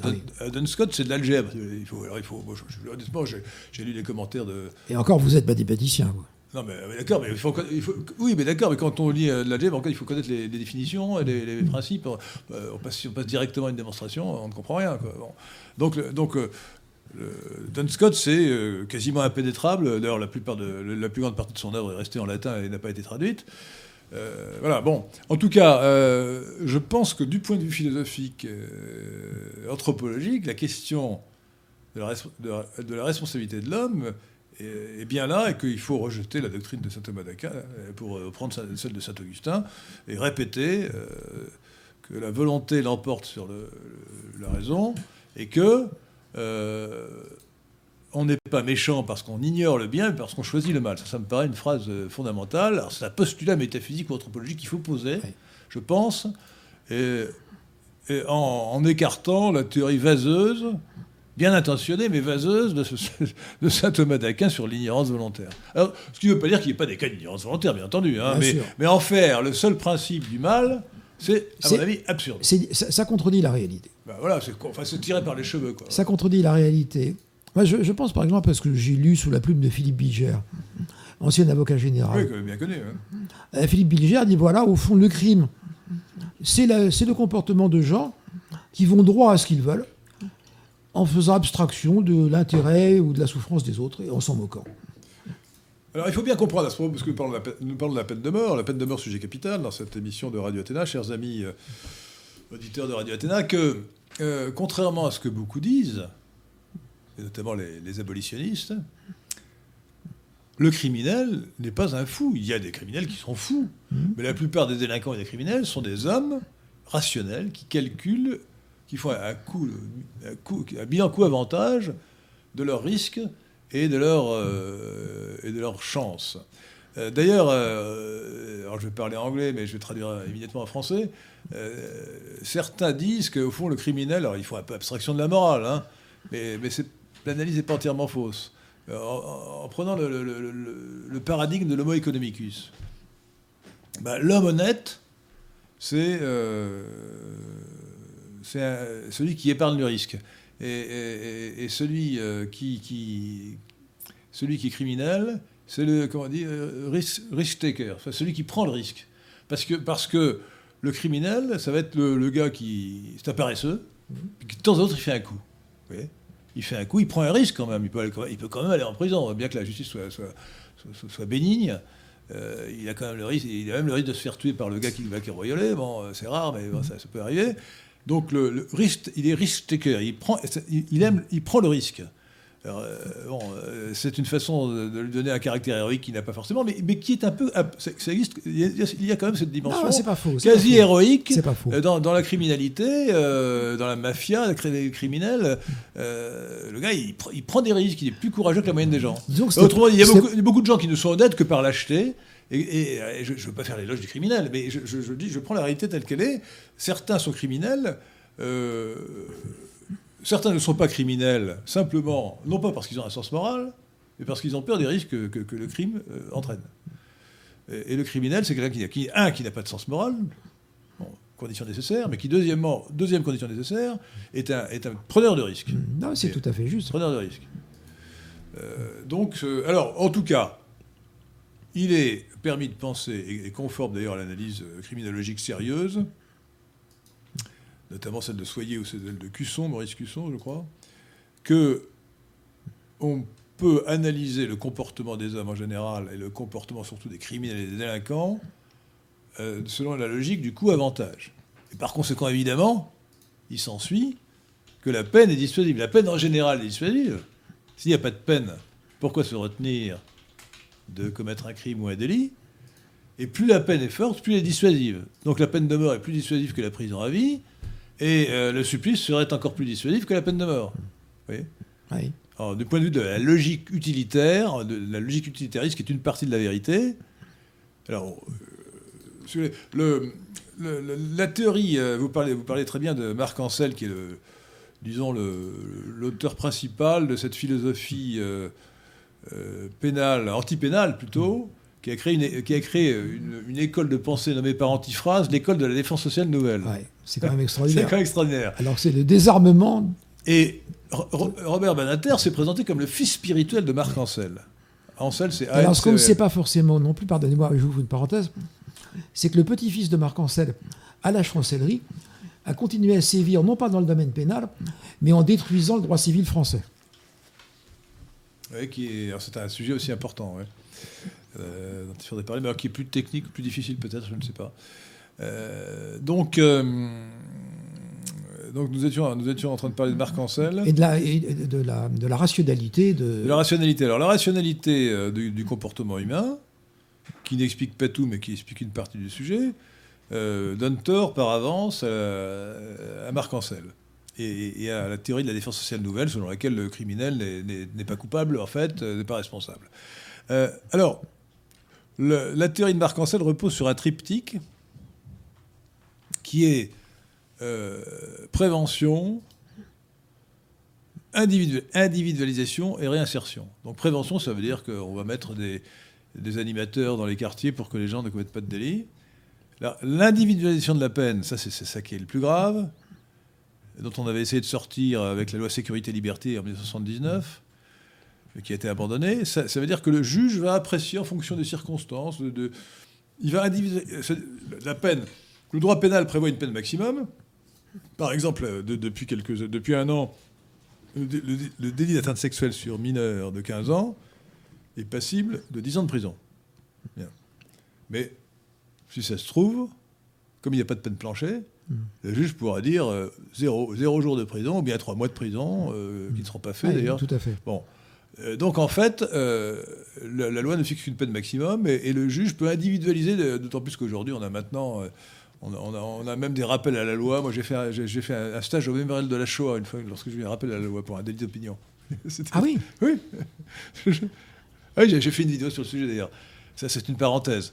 j'ai, été poursuivi plusieurs fois pour délit d'opinion dans un procès politique en vertu de loi scélérate loi, loi, loi Pleven et loi Guesso. Et la première fois, j'ai eu droit à un rappel à la loi qui s'est traduit donc par un stage que j'ai accepté avec jubilation au mémorial de la Shoah. C'était très rigolo. Alors, je l'ai raconté dans, un, dans, une vidéo. Bon. Hmm. Donc, individualisation de la peine. là, il s'agit même, en, en, amont du jugement, euh, d'une formule qui est proposée au procureur. D'ailleurs, maintenant, je crois qu'il y, a une procédure du plaidé coupable qui permet au procureur de se substituer euh, au, juge pour passer une sorte de transaction avec le, avec le, coupable. Ça, c'est ce qu'on appelle le, le, le, plea bargain. Le plaidé coupable, ouais, ça vient des États-Unis. Ouais, ça vient, euh, bon. Alors, c'est pas, euh, pas très conforme à notre idée de la justice. Hein, bon. Donc, réinsertion, ça veut dire que comme le criminel, en fait, n'est qu'un malheureux victime de la société. C'est-à-dire bah, que l'objectif, la raison d'être de la justice, maintenant, elle pour, la, pour la nouvelle défense sociale de Marc Ancel et pour tout le, toute l'idéologie actuelle en matière judiciaire, la raison d'être de la justice, c'est en définitive la réinsertion du criminel. Tout le reste a disparu. C'est tout. Alors je propose, j'ai proposé euh, un autre triptyque. Donc je vous rappelle donc euh, défense sociale nouvelle Banater en seul, c'est prévention, individualisation de la peine et euh, réinsertion du criminel. Je propose éducation, expiation, dissuasion. Et on pourrait ajouter réparation si vous voulez aussi. Donc, euh, euh, éducation, c'est-à-dire qu'il faut effectivement euh, qu'on apprenne la morale aux enfants mhm. dans les écoles et dans les familles, qu'on l'enseigne partout, la morale individuelle, comme la Troisième République l'enseignait encore. Hein, Exactement. bon. Et on ça, la morale. Et on ça, la Troisième République appliquait le programme de Joseph de Maistre. Voilà. Absolument. Bien qu'il fût extrêmement peu. peu en cours. encore, que Joseph de Maistre, on ne le sait pas, mais alors Joseph de Maistre est le principal penseur de la contre-révolution au XIXe siècle. Il était franc-maçon. Oui. Ce qui est drôle. Franc-maçon. Ce qui est drôle, ce qui prouve que la franc-maçonnerie, c'est un peu, euh, un peu, peu varié. Hein. Enfin, euh, c'est une, une, auberge espagnole. Enfin, en général, elle est quand même aujourd'hui complètement mal orientée, mais euh, on a pu trouver des gens très bien dans la franc-maçonnerie. Hein. dont Joseph de Metz, qui est, Joseph de Metz, qui est quand même un grand auteur, un grand écrivain. Alors, donc, éducation. Deuxièmement, deuxièmement expiation. Le premier but de la, de la peine, c'est bah, de donner au condamné lui-même, en même temps qu'à toute la société, l'occasion d'expier son crime. Vous en parlez, vous parlez d'expiation dans votre livre. Ah, il en faut. Vous en parlez. Absolument. C'est la condition de la responsabilité. La responsabilité repose sur la double idée d'expiation-réparation. Réparer autant que c'est possible et expier. Alors, le, troisième, le troisième terme essentiel, c'est la dissuasion. Alors, vous êtes, vous êtes honnêtement légèrement timide hein, sur, euh, sur la question de la dissuasion. Alors, euh, je vous signale qu'il y a eu aux États-Unis beaucoup d'études économétriques sur le sujet. Depuis un certain Isaac Ehrlich, dans les années 1950, qui avait évalué qu'une exécution économisait 7 à 8 vies innocentes. Et si on regarde la littérature sur le sujet, qui, est abondante, alors en dehors de, évidemment d'auteurs lysenkistes, c'est-à-dire cosmopolites qui, qui, faussent les données, on voit que selon les, estimations, les calculs, les, calculs économétriques, chaque exécution économise entre 5 et 50 vies innocentes. Alors pourquoi les calculs ont-ils été faits aux États-Unis? Ce n'est pas simplement parce qu'ils sont meilleurs économètres que les autres, c'est parce qu'aux États-Unis, c'est très intéressant, il se trouve qu'ils ont 50 États avec des législations différentes, et que, euh, donc, synchroniquement dans, l'espace, on peut comparer les États entre eux, et diachroniquement dans le temps, euh, il se trouve que la peine de mort a été interdite par la Cour suprême, puis, rétablie dans son principe, que les États eux-mêmes, quand, quand c'était autorisé par la Cour suprême, l'ont parfois aboli et parfois rétabli. Et donc on peut faire des comparaisons dans le temps et dans l'espace avec des modèles économétriques. Et c'est comme cela qu'on trouve euh, cet effet dissuasif très important de la peine de mort. Alors, c'est une question de bon sens. Si la peine de mort n'était pas dissuasive, mais rien ne serait dissuasif. Rien, ne serait dissuasif. La peine de mort est effrayante. Et vous, d'ailleurs, vous donnez le très bon exemple des, des, des, victimes, euh, des, policiers qui sont victimes, euh, des, policiers assassinés, tués. Et vous avez dit un bel exemple pour la France de dissuasion certaine. Alors voilà, jusqu'à jusque dans les années, jusqu'à l'abolition de la peine de mort, tout tout homme qui avait commis, qui avait euh, assassiné ou même tué, euh, qui était coupable du meurtre d'un policier, un tueur de flic, un tueur de flic, était forcément condamné à mort et exécuté. Et René Coty n'a pas gracié à cause de cela le nommé Jacques Flèche, qui pourtant, euh, vraiment, c'était le cas idéal de la réinsertion. Il, s'était converti. C'était un mauvais garçon, enfin, qui avait mal tourné. Mais un fils de famille qui a mal tourné. Qui mal tourné. Bon, il avait tué un policier. Et il a euh, tellement bien euh, été réinséré, pas réinséré, c'est tellement bien reconverti qu'il s'est converti tout simplement au christianisme. Euh, il a eu une fin de vie extrêmement édifiante, mm. à tel point qu'il a été question de le béatifier. Il y a un procès en béatification qui a été ouvert. Jacques Flèche. Eh bien, René Coty n'a pas voulu le gracier, il a eu raison, parce que ça aurait été un mauvais signe donné aux tueurs de policiers. Et il faut particulièrement être sévère pour que les policiers soient protégés. Euh, bah, Jacques Flech avait quand même tué un malheureux policier euh, dont, qui a laissé une fille de 3 ans. Et comme il était lui-même veuf, voilà, donc, la petite fille s'est trouvée orpheline des deux parents. Voilà, bon. donc, donc, donc on a, on, a, on a la, preuve, en l'occurrence par le cas des, policiers, que on ne tuait pas beaucoup de policiers tant que la peine de mort était automatiquement appliquée aux gens qui, aux meurtriers de policiers. Maintenant que c'est plus le cas, euh, les policiers se font, euh, se font tuer beaucoup plus souvent. Et les gens n'ont plus, les gens n'ont plus aucune espèce de crainte de prendre le risque de les tuer. Alors qu'avant, avant, bien souvent, les, les truands, les mauvais garçons partaient en expédition sans armes pour ne pas prendre le risque d'en tuer un. Donc voilà, donc, il est certain que la peine de mort est dissuasive. C'est une question de bon sens. Si la peine de mort n'était pas dissuasive, rien ne serait dissuasif. Les hommes étant rationnels en général. Alors, euh, la peine de mort est forcément dissuasive. alors, n'écoutez pas les sophismes. Alors, je vais quand même énoncer quelques sophismes. Pour les combattre, évidemment. Pas pour les reprendre à mon compte. Le premier sophisme, qu'on dit bah non, les, criminels sont des fous, et un fou, de toute façon, il commettra, il commettra euh, son crime quand même. Non, certains criminels sont des fous. Mais la peine de mort va dissuader ceux qui ne sont pas fous et qui sont en fait les plus nombreux. Notamment les gens de la mafia ne sont pas du tout des fous. Alors là, s'il y, a bien, des gens qui font des calculs de coûts-avantages, ce sont les gens de la mafia. Ce sont des hommes d'affaires, en vérité. Ce sont des hommes d'affaires. Donc vraiment, euh, pour, les, pour les mafias, le crime organisé, euh, la peine de mort est particulièrement adaptée. L'autre sophisme consiste à dire, mais non, on n'a pas vu de disparition, on n'a pas vu d'augmentation du nombre des crimes euh, après l'abolition de la peine de mort. Alors écoutez, en fait, ce que montrent les études économétriques dont j'ai parlé, c'est que ce n'est pas l'inscription de la peine de mort théorique dans le code, dans le code pénal qui compte, c'est l'exécution. C'est même pas la condamnation par un tribunal, c'est l'exécution. C'est chaque exécution. On, a fait, on a fait le calcul. Hein. Les condamnations n'ont pas d'effet particulier. Les exécutions, oui.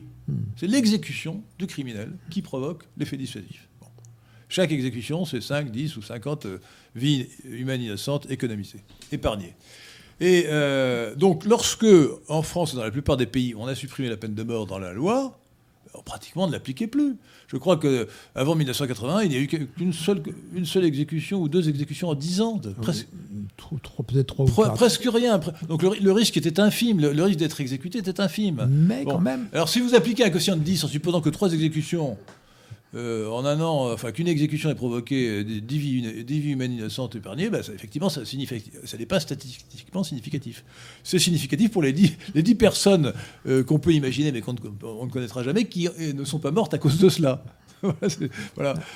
Il y a une personne dont on est sûr qu'elle a sauvé sa vie grâce à la peine de mort, c'est le baron Empin. Vous vous souvenez que le baron Empin avait été enlevé Oui.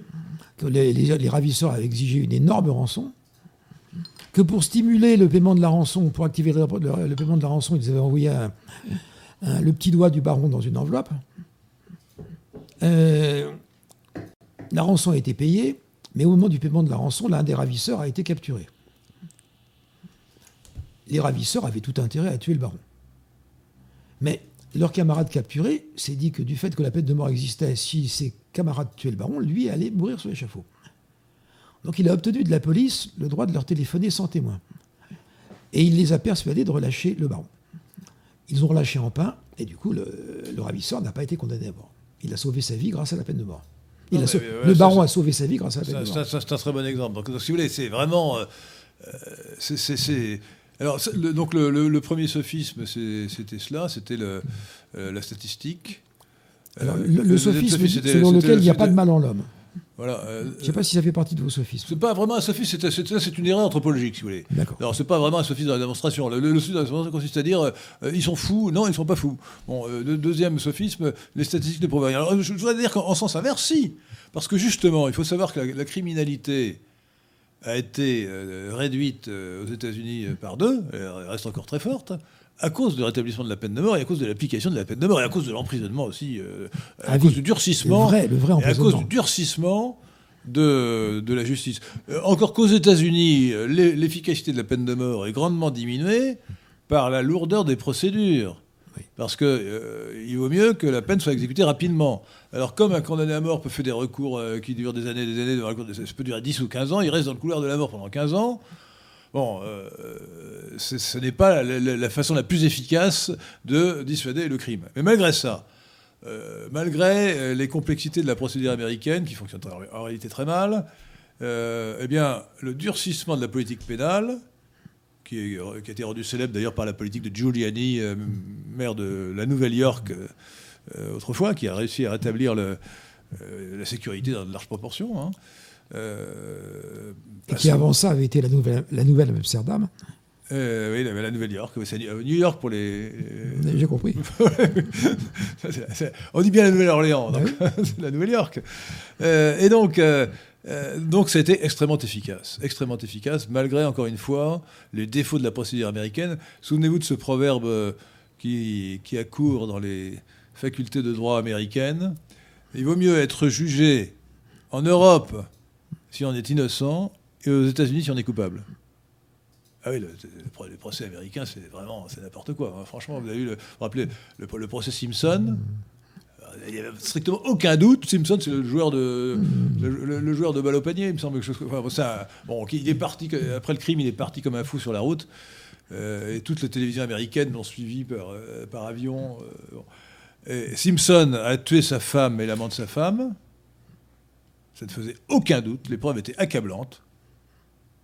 Eh bien, comme il était noir et qu'il a été jugé par un jury en majorité noire, défendu par un avocat noir, il se trouve que l'un des, euh, des, policiers, mais parmi beaucoup d'autres, était raciste et qu'on avait pu se procurer des enregistrements racistes de ce policier où il parlait des niggers, des nègres. Et donc, euh, l'avocat a joué sur la corde raciale. Et ils ont, ils ont euh, acquitté un criminel certain. Et c'est d'ailleurs tellement, tellement. Alors, autre aberration, entre parenthèses, du droit américain, ou plutôt de la justice américaine, c'est que le gars, Simpson, il a été innocenté au pénal, mais, condamné au civil. Parce qu'en France, on a quand même une certaine logique. Euh, si on est innocenté au civil, au, pénal, on ne peut pas être condamné au civil. Si on, parce que s'il est acquis au pénal qu'on n'est pas, condamné pour avoir commis un acte, on ne peut pas vous faire condamner au civil pour ce même acte. Bon, je ne sais pas ce qu'elle est la formule, ça doit être le pénal saisine civil ou quelque chose comme ça. Aux États-Unis, si. C'est euh, différent. Euh, et Simpson a donc été rejugé au civil.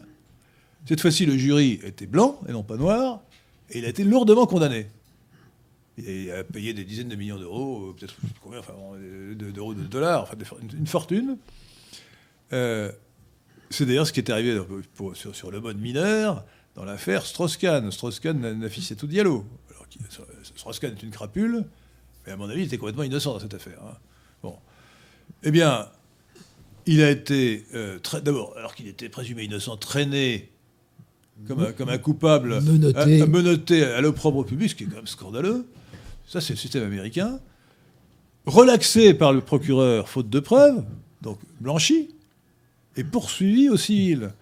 Et comme il allait être jugé à Brooklyn par un, jury en majorité noire, et que euh, sa prétendue victime était noire, il pouvait être condamné à 10 ou 20 millions de dollars. Il a transigé pour éviter le procès avec, euh, euh, Diallo, qui, qui, pour la petite opération qu'elle lui avait faite, a obtenu. Alors, on parle de 3 ou 4 millions de dollars. Euh, donc, euh, justice américaine complètement aberrante. Franchement, franchement euh, les, gens admirent beaucoup les États-Unis, mais dans le domaine judiciaire, malgré tout le mal que vous dites de notre justice pénale actuelle, c'est encore pire aux États-Unis, d'une certaine manière. Hein. Victoire, voulez-vous intervenir? Oui, parce que j'ai des questions et des dons. Alors, merci à Nicolas Mauvais pour son don. Merci. Merci à Gaboré pour ses deux dons et ses deux questions. Merci. Euh, que pensez-vous de l'usage byzantin de, euh, de, de substituer, substituer oui. Euh, des peines de mutilation, nez, yeux, etc. à la peine de mort de quoi de De mutilation. À la peine de mort. oui, à la peine de mort. Bah, dans, dans, la charia, ça existe. la loi islamique. Est-ce que vous êtes partisan des peines de mutilation? J'avoue, je n'ai pas réfléchi. J'hésiterais ici à répondre positivement. Alors écoutez, moi j'ai un peu réfléchi. Euh, je crois qu'il faut s'appuyer sur la tradition. Mais, pour une fois, je ne m'appuierai pas sur la tradition. Je pense que pour les criminels sexuels récidivistes, il y a une peine de mutilation qui s'impose. Pour les hommes, c'est la castration. D'ailleurs, je me rappelle, j'avais reçu Bernard Debray, à Radio Courtoisie sur le sujet. Et lui, il proposait, il, il faut une castration chimique. Et j'ai répondu, pourquoi chimique? voilà, c'est un cas. Euh, la castration chimique euh, repose sur le fait que les gens prennent les médicaments qu'on leur donne. Euh, peut-être qu'on peut leur donner une piqûre qui est une castration définitive, mais je ne sais pas. je suis pas sûr. En, tout cas, en tout cas, il me semble que le criminel sexuel, dans, dans certains cas au moins s'il récidive, être condamné à la castration, puisqu'il s'agit presque toujours d'un homme. Hein. voilà, ce qui éviterait la récidive pour des raisons évidentes. Hein. Et sinon, euh, sinon, bon, euh, non, la mutilation ne fait pas tellement partie de notre tradition. Même sous l'Ancien Régime, s'il y avait des, on coupait les oreilles parfois des gens. Hein. Oui, mais c'est surtout dans, au Haut Moyen Âge. Au Moyen Âge, où on coupait facilement. Il y avait la peine du pilori, l'exposition. Euh, non, mais je crois que dans le droit pénal carolingien, il doit y avoir des mutilations. Ah ouais? Mais après, la tradition juridique enfin, sont séparées. Le carolingien, c'est avant, avant que la France fût la, nation française, qui, c'est-à-dire, ça commence avec les Capétiens du XIe siècle. Hein. C'est contemporain de la charia. non, ne comparez pas, c'est pas la charia, rien à voir. Euh, c'est contemporain peut-être, c'est tout. Euh, alors, peut-être la question de non, vous avez encore une question Avez-vous encore une question Oui, j'ai encore une question. Allez-y. Enfin, plusieurs questions même. Allez-y. Euh, autre question de, de Gaboré. Euh, que pensez-vous de cette citation de la grande philosophe états-unienne Britney Spears qui déclarait... la... Britney Spears. C'est une chanteuse. Ah oui, d'accord. C'est une, grande philosophe par... par, par, antiphrase. Par antiphrase, ouais. Qui déclarait La peine de mort, je suis pour, comme ça le type, cela le fera réfléchir avant de recommencer. Eh ben, c'est excellent. Ben, écoutez, c'est effectivement une grande philosophe. Hein. Franchement. Euh, alors, ça, nous n'avons pas, dit encore, parce que tellement c'est évident, mais enfin, la peine de mort évite la récidive. Hein, ça, c'est sûr. voilà. Euh, donc, ça, c'est un argument qui ne, mérite pas, qui ne demande pas d'études économétriques. Ça évite la récidive. Et comme le dit très bien Jean-Louis Harwell, la, peine de prison perpétuelle, ça marche plus ou moins bien. Et ça n'évite pas d'ailleurs que le, criminel puisse quand même euh, faire des, vilaines choses dans sa prison. Bah, il est clair il est clair que l'abolition de la peine de mort par le Royaume d'Italie en 1889 a été une innovation humanitaire qui a facilité grandement le développement de la mafia. Parce que les grands chefs mafieux condamnés à perpétuité, bah, du, fond de leur, du fond de leur prison, communiquaient avec l'extérieur, ne fût-ce que par les visites de leur épouse, et ils faisaient passer leurs circulaires et, leurs instructions aux gangs, à la mafia. Euh, à, la bande. À la bande. Euh, gang, c'est un mot anglais. I know, I know. Euh, et ils les faisaient passer, donc ils faisaient passer leurs instructions à leur bande, à leur lieutenant, et ils dirigeaient les opérations, ils, ordonnaient des, mises à mort, etc. Alors c'est un très bon exemple, parce que je crois que le crime organisé est un, très, un argument peut-être décisif, si les autres ne l'étaient pas déjà, pour accepter et pour euh, rétablir la peine de mort. Que le crime organisé, d'abord, il est complètement rationnel, ce sont des hommes d'affaires, et donc ils font des calculs de coûts-avantages, et ensuite, lui, euh, il fait la guerre à la société. Et quand on a en face de soi une mafia, on sait que euh, si on n'obéit pas à la mafia, on peut se faire assassiner, mais pire que ça. Ils, vous tueront, vous, après éventuellement vous avoir torturé, mais ils vont tuer votre femme, votre, vos enfants, euh, vos, parents. Euh, donc là, c'est sacrément dissuasif. Hein. Euh, on n'a pas envie de désobéir à la mafia devant, devant les conséquences dramatiques qui risquent de s'abattre sur soi-même et sur tous les êtres qui nous sont chers. surtout sur les, les êtres qui nous sont chers. Alors, quand on est. Euh, vous faites, euh, après beaucoup d'autres, le parallèle entre la, guerre et, le crime. Euh, le criminel fait la guerre à la société. On a le droit légitime de, tuer l'ennemi à la guerre. On a donc le droit de tuer l'assassin qui, fait la guerre à la société. Et, on a la nécessité de combattre le crime organisé, la mafia en particulier, par la peine de mort appliquée euh, à ceux qui tuent et, aux chefs de, bandes organisées qui organisent de, véritables massacres. Donc, euh, euh, la peine de mort est juste, elle est légitime, elle est nécessaire, elle est dissuasive, elle est nécessaire moralement et socialement. Voilà comment je pourrais résumer mon point de vue sur la question, qui après tout est au fond celui que vous exprimez de manière plus élaborée dans, dans, vos livres Réflexions sur la peine de mort. Exactement ce que je pense. Voilà. Victoire. Alors merci euh, au comte du Monténégro pour son deuxième don. Encore, formidable. Vive le Monténégro. Que pensez-vous de cette euh, citation de l'anarchiste allemand du 19e siècle, euh, Max pardon, Stirner, concernant la peine de mort? Si quelqu'un voit en nous autre chose que des hommes, nous ne le regarderons pas non plus comme tel, mais comme un monstre, et nous le traiterons pareillement. Stirner, Stirner est, un, est, un, anarchiste bien connu qui a écrit. comment s'appelle son livre célèbre L'individu. bon. Enfin, c'est moi. bon. Alors, je ne sais pas. Pouvez-vous répéter sa formule parce qu'elle me paraît ambiguë Non, je... Bon.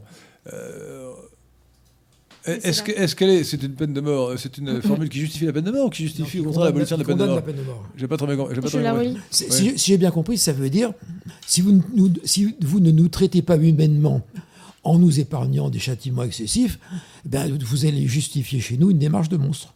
C'est ce que j'ai cru comprendre. Si quelqu'un voit en nous autre chose que des hommes, nous ne, le nous ne le regarderons pas non plus comme tel, mais comme un monstre et le traiterons comme pareillement. Pardon.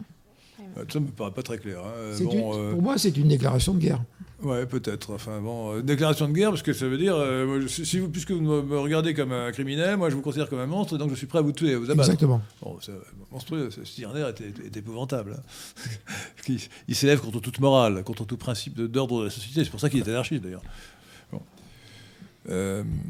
J'ai plein d'autres questions. Ah bah, allez-y rapidement, nous allons essayer de, de résumer nos réponses. Question de de Gisors, pourquoi Henri de Lesquin ne cite que des crimes caucasoïdes De caucasoïdes, pardon.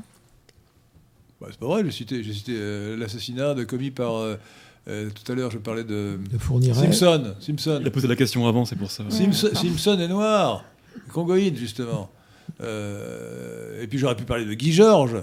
Guy Georges, qui était effectivement congoïde, en tout cas mulâtre, qui a, tué je ne sais combien de, personnes, le tueur de, Paris. Et c'est lui qui a dit, je crois, que si jamais on le relâchait, il recommencerait. Euh, question de Totolol. Un argument que les anti-peines de mort évoquent souvent est les erreurs de jugement, autrement dit condamner à mort un innocent. Est-ce euh, un argument valable? Doit-on prendre ce risque? je, reconnais, Nous aurions dû évoquer ce sujet, parce qu'effectivement, l'erreur judiciaire est le seul argument qui est euh, un début de valeur contre la peine de mort. Parce qu'il faut savoir qu'aucun système, aucun système humain n'est parfait. Il peut toujours y avoir des erreurs. par conséquent, on peut, pas, on peut réduire au minimum le risque de la peine de mort, on peut pas l'effacer. Le risque d'erreur judiciaire, on ne peut pas euh, l'effacer complètement. Alors, il faut bien voir qu'aujourd'hui, ce risque d'erreur judiciaire est quand même beaucoup plus réduit parce qu'on a la police scientifique. Alors, la police scientifique euh, permet de démontrer que le criminel est bien le criminel. Alors, il peut toujours y avoir une machination. On peut, on peut dire, ah oui, mais les, preuves, les preuves ont été. Et on peut pas, effectivement, si vous voulez. Je reconnais qu'il y a toujours la possibilité d'une erreur judiciaire, euh, même quand le gars a avoué, même quand il y a des preuves matérielles, parce qu'on peut imaginer une, théorie farfelue, mais qui n'est pas, impossible, où, le, où on aurait euh, fabriqué des preuves pour le, le policier aurait fabriqué des preuves pour le, pour le, compromettre, et il aurait avoué sous la pression, etc. Bon, euh, donc je reconnais que l'erreur judiciaire est toujours possible. Cela dit, compte tenu euh, de, l'importance exceptionnelle que représente pour la société, non seulement pour la dissuasion des crimes, mais pour l'ordre moral de toute la société, parce que comme vous le dites très bien dans votre livre, livre réflexion sur la peine de mort, euh, Jean-Louis Harwell, la peine de mort, elle est au sommet de la hiérarchie des peines, et elle fonde toute cette hiérarchie en réalité. La clé de voûte. Et la clé de voûte. Donc, pour cette raison, il faut accepter, il faut réduire au minimum le risque d'erreur judiciaire. Il faut ne condamner à mort que là où vraiment euh, on est pratiquement certain. Même pas pratiquement. On est certain. Je pense que dans des cas comme euh, Dutroux fournirait. effectivement, là, il n'y a ah. vraiment aucun doute. Hein. Enfin, on peut toujours imaginer, je ne sais pas. Euh, Mais pas pour 10 personnes. Ah, pour un crime, pour on peut faire, on peut faire. il y a vraiment des cas où l'erreur judiciaire est, invraisemblable. Et puis il y a toujours la possibilité de la grâce qu'il faut garder, qui, dans le cas où il y aurait moindre doute, effectivement, on peut gracier si ce doute est sérieux, si ce doute n'est pas fantaisiste, vous voyez. Voilà, donc euh, euh, moi je considère que c'est vraiment un argument, mais que cet argument peut être euh, réfuté par l'intérêt de la peine de mort du double, au, double, double, point de vue de la dissuasion et de l'ordre moral de la société et du risque minimum de l'erreur judiciaire que nous pouvons aujourd'hui obtenir par la méthode les méthodes de la police scientifique. Je sais qu'aux États-Unis, à une époque, il y a eu beaucoup d'erreurs judiciaires. Ah les, États-Unis, c'est vraiment. leur justice est faite depuis du bon sens. Mais actuellement, ça a été par rapport à ce que ça a été il y a 30 ou 40 ans, ça a été quand même très, très, très diminué, les possibilités d'erreur. Oui.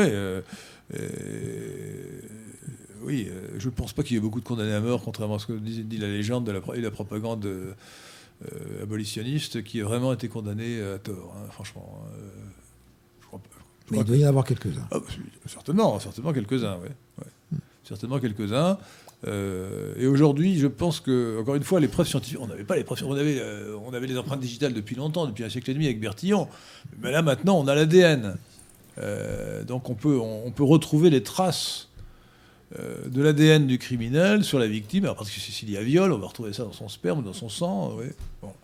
Donc, vraiment, les, preuves maintenant, les preuves matérielles permettent d'éviter pratiquement toute erreur judiciaire. Euh, question euh, d'Antoine Tissot. Charlemagne, en 782, faisant tuer 4500 Saxons à Verden pour avoir refusé de se convertir au christianisme, est-ce chrétiennement moral et juste? À mon avis, non. J'ai pas bien entendu. Charlemagne a fait exécuter des Saxons qui n'avaient ah pas voulu se convertir au christianisme. Ah non, ce n'est pas moral. C'est pas du tout moral. c'est pas du tout moral. C'est pas du tout moral. Charlemagne n'était pas un saint. Et effectivement, la, conquête de, la Saxe et la conversion des Saxons a été, a été atroce. il, a, été particulièrement sauvage et barbare dans, son, dans sa conquête de la Saxe et dans la, répression des révoltes des Saxons. Ça, oui. Alors, euh, ça m'amène en fait à, évoquer, euh, au-delà des crimes individuels, les crimes collectifs que représentent les génocides.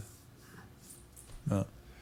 Euh, l'organisation du génocide. Alors on parle beaucoup du génocide des Juifs, de la Shoah ou de l'Holocauste, mais ce n'est pas le seul dans l'histoire, c'est extrêmement courant. Bon, on a, l'exemple français euh, terrible la Vendée. de la Vendée. Hein. on a exterminé les Vendéens délibérément. Thureau est allé, euh, avec les colonnes infernales, massacrer hommes, femmes et enfants. Et le terme de génocide a été fondé, a été forgé en pensant au génocide ukrainien. Ah non, non, non, pas du tout. Il, a, il, a, euh, c'est un nommé Lemkin qui l'a inventé justement pour que, pour que l'extermination des Juifs soit traitée à part. Et comme ce terme a été galvaudé à ses yeux, ou aux yeux de ses successeurs, on a inventé Holocauste et puis Shoah pour que, euh, pour que le génocide des Juifs, pour que l'extermination des Juifs ne soit pas euh, mélangée avec, avec les autres exterminations, vous voyez les Arméniens, par exemple, ou bien... Alors là, je, bon, je, vérifierai, mais il me semble bien que Lemkin justement part du génocide arménien. Ah peut-être, mais, mais, c'était, un, juif qui parlait pendant la Seconde Guerre mondiale et, il a évoqué ça à propos, à propos des, juifs. Est-ce qu'il n'a pas employé ce terme avant la, avant la Seconde Guerre mondiale dans un livre dirigé contre l'affaire ukrainienne? Écoutez, je, me, trompe peut-être. Moi, j'étais persuadé qu'il l'avait inventé en 1942, au moment où on parlait d'extermination. Il, il, avait demandé, il avait demandé à l'ONU d'étendre ce terme, d'employer ce terme de génocide de manière générale et de l'employer pour l'Ukraine. Et c'est l'URSS qui a empêché la chose à l'époque parce qu'elle était au Conseil de sécurité. L'Holodomor, effectivement, alors un génocide dont on ne parle pas assez, qui est d'ailleurs une partie du génocide des Slaves euh, commis par l'URSS, c'est celui des, Ukrainiens, c'est 1933 je crois, hein. euh, dans les années 1930, sous l'ordre de Staline. Le, le grand... Le Domodor. L'Holodomor en ukrainien. L'Holodomor. Euh, parlez, près du micro. Holodomor. Et le, grand organisateur, celui qui a lancé ce génocide, euh, qui a consisté principalement à réduire en famine, à la famine les paysans, en leur prenant leur récolte, euh, c'était le juif Lazar Kaganovich, qui était encore en 1953, à la mort de Staline, le bras droit de Staline. Euh, ah, vous pensez comme l'URSS pouvait admettre que le génocide ukrainien fut reconnu par l'ONU par en 1948 Évidemment. Déjà, je me rappelle que Katyn, qui est un petit génocide de quelques dizaines de milliers d'officiers polonais, euh, était, était, attribué aux attribué, était attribué aux Allemands. une ou deux questions. Euh, j'aimerais qu'ensuite parler du supplice. Ah oui, alors question, euh, ma merci à Gaboré pour son troisième don. Et une autre question. Ne pensez-vous pas que le système judiciaire américain, avec ses avocats élus et ses jurys populaires en toute matière, n'est pas plus sain que le système professionnel français très politisé et soumis à l'État? Alors qu'en pensez-vous, Jean bah, Il est certain. Il est certain que le, le système des, des, juges américains euh, contribue au patriotisme américain. Parce que euh, le peuple américain euh, se sent concerné par sa justice beaucoup plus que le peuple français n'est concerné par sa justice. Euh, et il y a de ce fait, bah, il y a de ce fait oui. une justice. Attendez, excusez-moi. il y a de ce fait aux États-Unis une justice qui euh, qui prend davantage en compte, me semble-t-il, les intérêts du peuple. Euh, d'autant que les juges sont soumis à réélection, que euh, certains juges peuvent même faire l'objet de procédures de défiance en cours de mandat. Donc, de ce fait, il ne peut pas y avoir le même désintérêt qu'on ressent en France des juges à l'égard des, sentiments populaires, des opinions populaires et des besoins concrets de la population. Alors ça l'avantage, effectivement, de renforcer la répression et ça a permis le recul du crime euh, ces dernières années, depuis une vingtaine d'années aux États-Unis. Alors l'inconvénient quand même, c'est... Euh, justement euh, les erreurs judiciaires en tout, en tout genre, c'est l'arbitraire de la justice qui me paraît plus grande aux États-Unis qu'en France à cause justement de, de, cette procédure, euh, de ce fonctionnement des jurys. Euh, euh, là, vraiment, je, vous rappelle, je vous rappelle ce, proverbe des facultés de droit américaines il vaut mieux être jugé en, ah Europe si on est coupable, et, non, il faut mieux être jugé en Europe si on est innocent, et aux États-Unis si on est coupable. Oui, c'est vrai. J'avais donné l'exemple de Simpson. Euh, encore une ou deux questions avant de mettre fin à cette émission. Euh, non, euh. il reste quand même deux, sujets à aborder hors question, c'est le supplice et puis le, rétablissement. Comment rétablir la peine de mort? Alors, question de Jean-Luc Reichmann. ne serait-il pas souhaitable de détruire les pulsions et l'esprit des condamnés par la castration et les électrochocs? Ils pourraient ainsi rester productifs un minimum. Qu'en pensez-vous? Bon. Ça ne m'emballe pas très, sincèrement, ça ne m'emballe pas. Je trouve que la peine de mort, c'est plus net. je, suis absolument contre. Euh, l'idée des électrochocs, c'est une médicalisation de, l'homme qui est tout à fait déplacée et qui va contre son, le principe de responsabilité. Ça s'appliquerait uniquement aux fous, mais pas, pas à la plupart des, criminels. Euh, et d'ailleurs, le fou n'est pas criminel, en réalité, il est, il est irresponsable même s'il a commis objectivement un crime. Euh, quant à la castration, franchement, euh, je pense qu'il faut, euh, Évidemment, ça pourrait être une peine complémentaire de la prison, hein, mais je pense que pour ma part, je me contenterai de la, réserver aux criminels sexuels récidivistes, qui est déjà pas mal. voilà. donc voilà l'opinion, mais on pourra discuter. Alors maintenant, question vicieuse que je vais vous poser. Tous les arguments que vous avez cités, qui justifient la peine de mort, ne justifient pas, il pas de la même façon le supplice Autrement dit, la peine de mort que, vous envisagez dans votre livre, c'est, encore une fois, la peine de mort propre et nette. On, tue le criminel, l'assassin, sans qu'il souffre.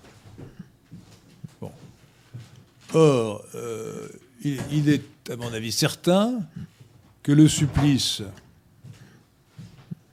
serait encore beaucoup plus dissuasif que la peine de mort. Si les grands criminels comme Dutroux ou Fourniret avaient su qu'ils risquaient le supplice, peut-être se seraient-ils abstenus de le faire, de faire leur crime. Et d'autre part, sur le simple plan de la moralité, à un certain degré d'atrocité du crime, lorsqu'il y a eu des dizaines de morts torturés, etc., violés, torturés. Gilles de Rais, par exemple. Gilles de Rais était supplicié. Euh, est-ce que... il a été décapité. Simplement. Simplement décapité. Ah bah, je me trompe pour Gilles. Bah, Gilles Dereur, justement, Gilles Dereur, quand il l'horreur de ses crimes, alors, il a été décapité parce qu'il était noble. À l'époque, la décapitation était réservée. Euh, donc, il a eu ce privilège d'être décapité, si j'ose dire. Euh, ah, ben oui, c'était vraiment un privilège. C'est un privilège. Les autres étaient pendus. Euh, un supplice de maintenant. voilà. Mais. Voilà, maintenant, c'est contraire, évidemment, non seulement à la doxa en l'occurrence, mais là, à l'opinion publique, à l'opinion générale des, des gens. Hein. Mais est-ce que, quand on réfléchit euh, euh, hors de tout préjugé, est-ce que vraiment il y a des raisons de principe à rejeter le supplice? Question vicieuse. Hein oui, question difficile. Question difficile. J'aurais tendance à répondre non. Euh, j'avoue franchement qu'en écrivant ce livre, ne me suis pas posé une seule seconde cette, cette question. Ben, il fallait venir à Radio Athéna. voilà. Mais je ne suis pas posé. je restais à ce moment-là, et j'aurais tendance à le faire, j'aurais tendance à rester fidèle à, comment dirais-je, à la, vision de Montaigne qui dit la peine de mort, oui, mais sans cruauté supplémentaire. Alors, dans un but d'efficacité, pour viser l'interruption de la peine de mort, ça peut peut-être pas la peine de polluer le débat euh, par la question du supplice. Mais euh, comme nous sommes là pour euh, dire les choses telles qu'elles sont, d'un point de vue intellectuel, je, moi je, suis. Alors, que, que, je sois clair, je ne propose absolument pas d'inscrire dans mon programme le rétablissement du supplice parce que ça va contre l'opinion des gens. Mais d'un point de vue philosophique, je pense que le supplice euh, n'est pas à exclure dans les cas les plus atroces. Euh, lorsqu'un criminel a encore une fois torturé pendant des, pendant des heures ou des jours euh, des enfants ou des femmes, quand il les a assassinés dans des conditions atroces, la peine de mort pure et simple, l'exécution sans, sans souffrance, me paraît insuffisante à la fois pour l'expiation et pour la dissuasion. Et je trouve que une peine, euh, bon, euh, Alors là, le, genre, écartèlement ne, me choquerait pas du tout. Je voudrais euh, invoquer le témoignage de Victor Hugo. Du deuxième Victor Hugo. Parce, ah, que, je, oui. parce que je termine celui, sur... celui de... de la légende des siècles, celui de l'épopée. Parce que le Victor Hugo poète épique, lui, il trouve que la justice exige le châtiment terrestre. Et le châtiment par la mort. Et même par le supplice. Et dans un poème qui s'appelle Eviradnus, où un chevalier errant intervient pour empêcher un crime que sont en train de commettre deux rois monstrueux. il s'adresse à l'un d'eux, et Viradnus s'adresse à l'un d'eux, et lui disant Je devrais te couper les quatre membres traîtres et te laisser ramper sur tes moignons sanglants. ça, c'est un beau, euh, un beau supplice. Hein. Et il ajoute Tiens, meurs vite. oui, mais il n'est pas allé jusqu'au bout. Il n'est pas allé jusqu'au bout. Il en a l'idée. Il, en ressent le besoin. donc, euh, alors voilà. Bah, je, écoutez, je, laisse cette idée euh, euh, à la réflexion de nos auditeurs de Radio Athéna. la peine de mort est évidemment nécessaire. Il faut la rétablir, mais gardez dans un coin de votre tête l'hypothèse du supplice pour les cas évidemment les plus. Alors là, il faudrait vraiment qu'il n'y ait aucune erreur judiciaire possible. Hein. vraiment, bon, dans le cas du trou, si vous voulez. voilà. par exemple, vous fourmirez. Hein. Euh, mais sinon, euh, dans certains cas exceptionnels, pour marquer l'horreur du crime, pour qu'il y ait une expiation qui soit de l'ordre de la faute, abominable, je pense, pour ma part, que d'un point de vue philosophique et non politique, ce serait défendable. D'un point, de vue, philosophique, Durkheim considérait que, le, considérait que le crime est une blessure à la conscience collective et que la faute est une réparation à la conscience collective. Alors, à partir de là, tout, peut s'envisager. Que veut la conscience collective? Voilà, alors pour l'instant, la conscience collective ne paierait pas le supplice, donc je ne la propose pas du tout dans, mon programme. Euh, alors, euh, terminons sur euh, une question politico-juridico-technique. Comment rétablir la peine de mort? Elle a été abolie, bah, elle a prévue dans la loi, le code pénal, donc il a suffi d'une loi modifiant le code pénal pour l'abolir. Bon, 1981, pas d'inter, Mitterrand.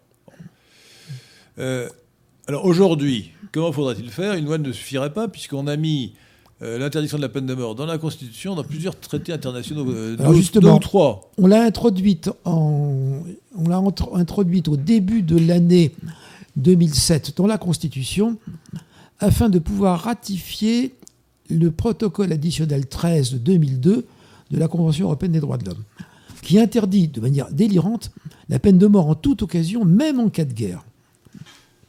C'est une folie absolue. C'est une absurdité totale. Et on a également ratifié un pacte obscur de l'ONU, un pacte facultatif obscur de l'ONU, qu'on s'est empressé de ratifier pour empêcher absolument toute possibilité pour, verrouiller la situation. Chers auditeurs de le, le référendum, alors le référendum, mais est-ce qu'un référendum, est-ce que même si le référendum euh, même si la question a été utilisée euh, sous forme de question posée au peuple souverain en référendum.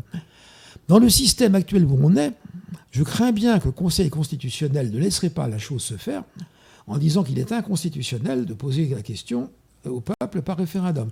Donc, à mon sens, il, y a maintenant une affaire de nœud gordien. Parce qu'on est, verrouillé. Si on reste dans les règles juridiques actuelles, on est verrouillé. Alors, écoutez, moi je crois que la solution, euh, elle peut être la suivante. Enfin, il y a deux solutions à vérité.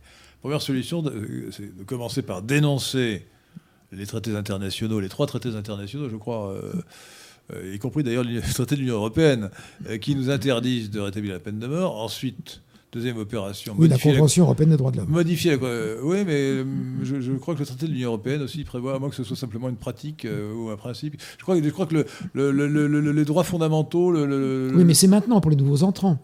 Ah. Quand la France est rentrée, le problème ne se posait pas. non, parce que la, Constitution européenne, qui a été modifiée pour devenir le traité de Lisbonne, a une charte des droits fondamentaux qui est incluse dans ce traité et qui exclut la peine de mort. Donc il faudrait dénoncer cette charte. Oui, mais ça, c'est relativement facile.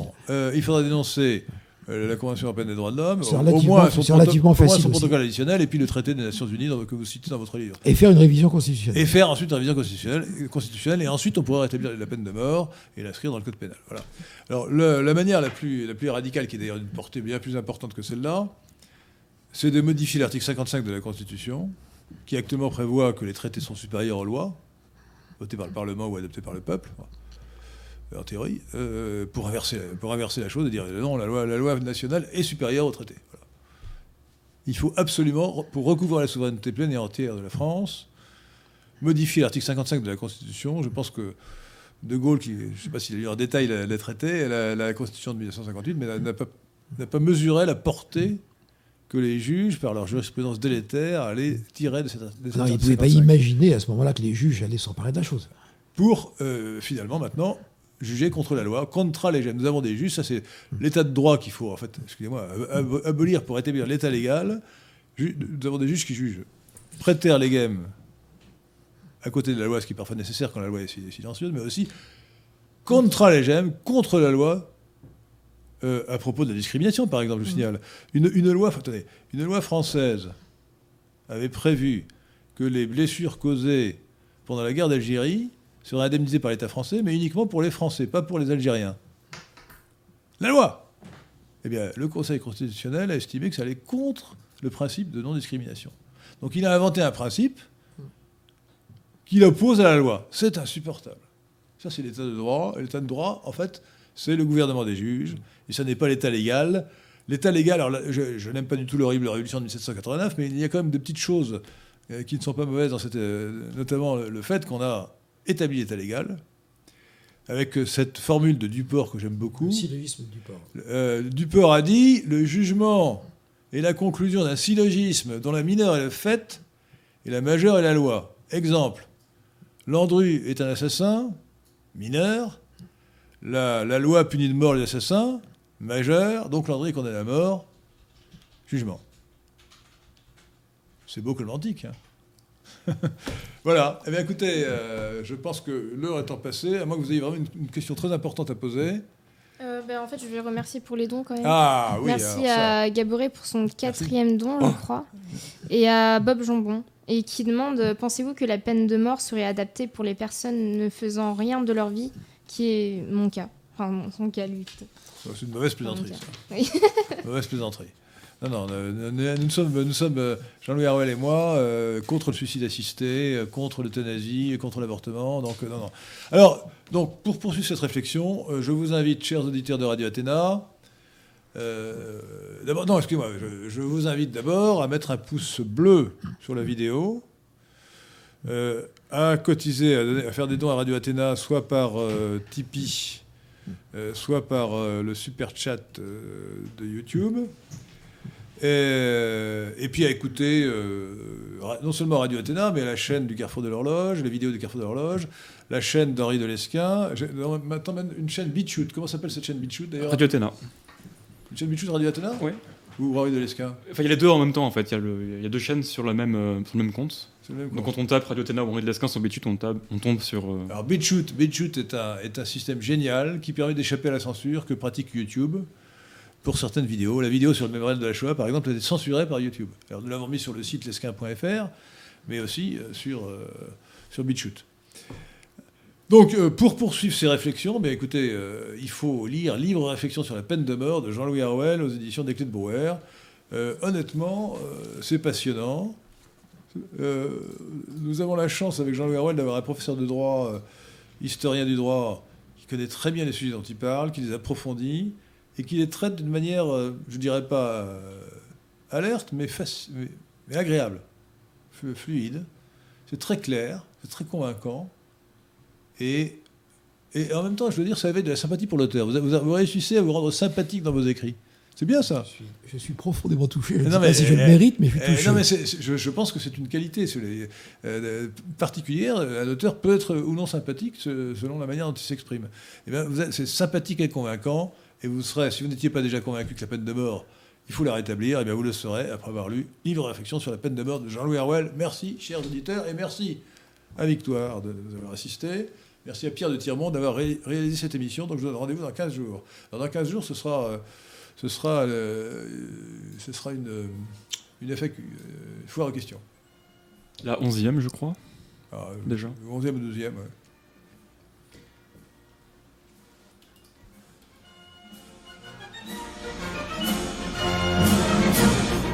Oh!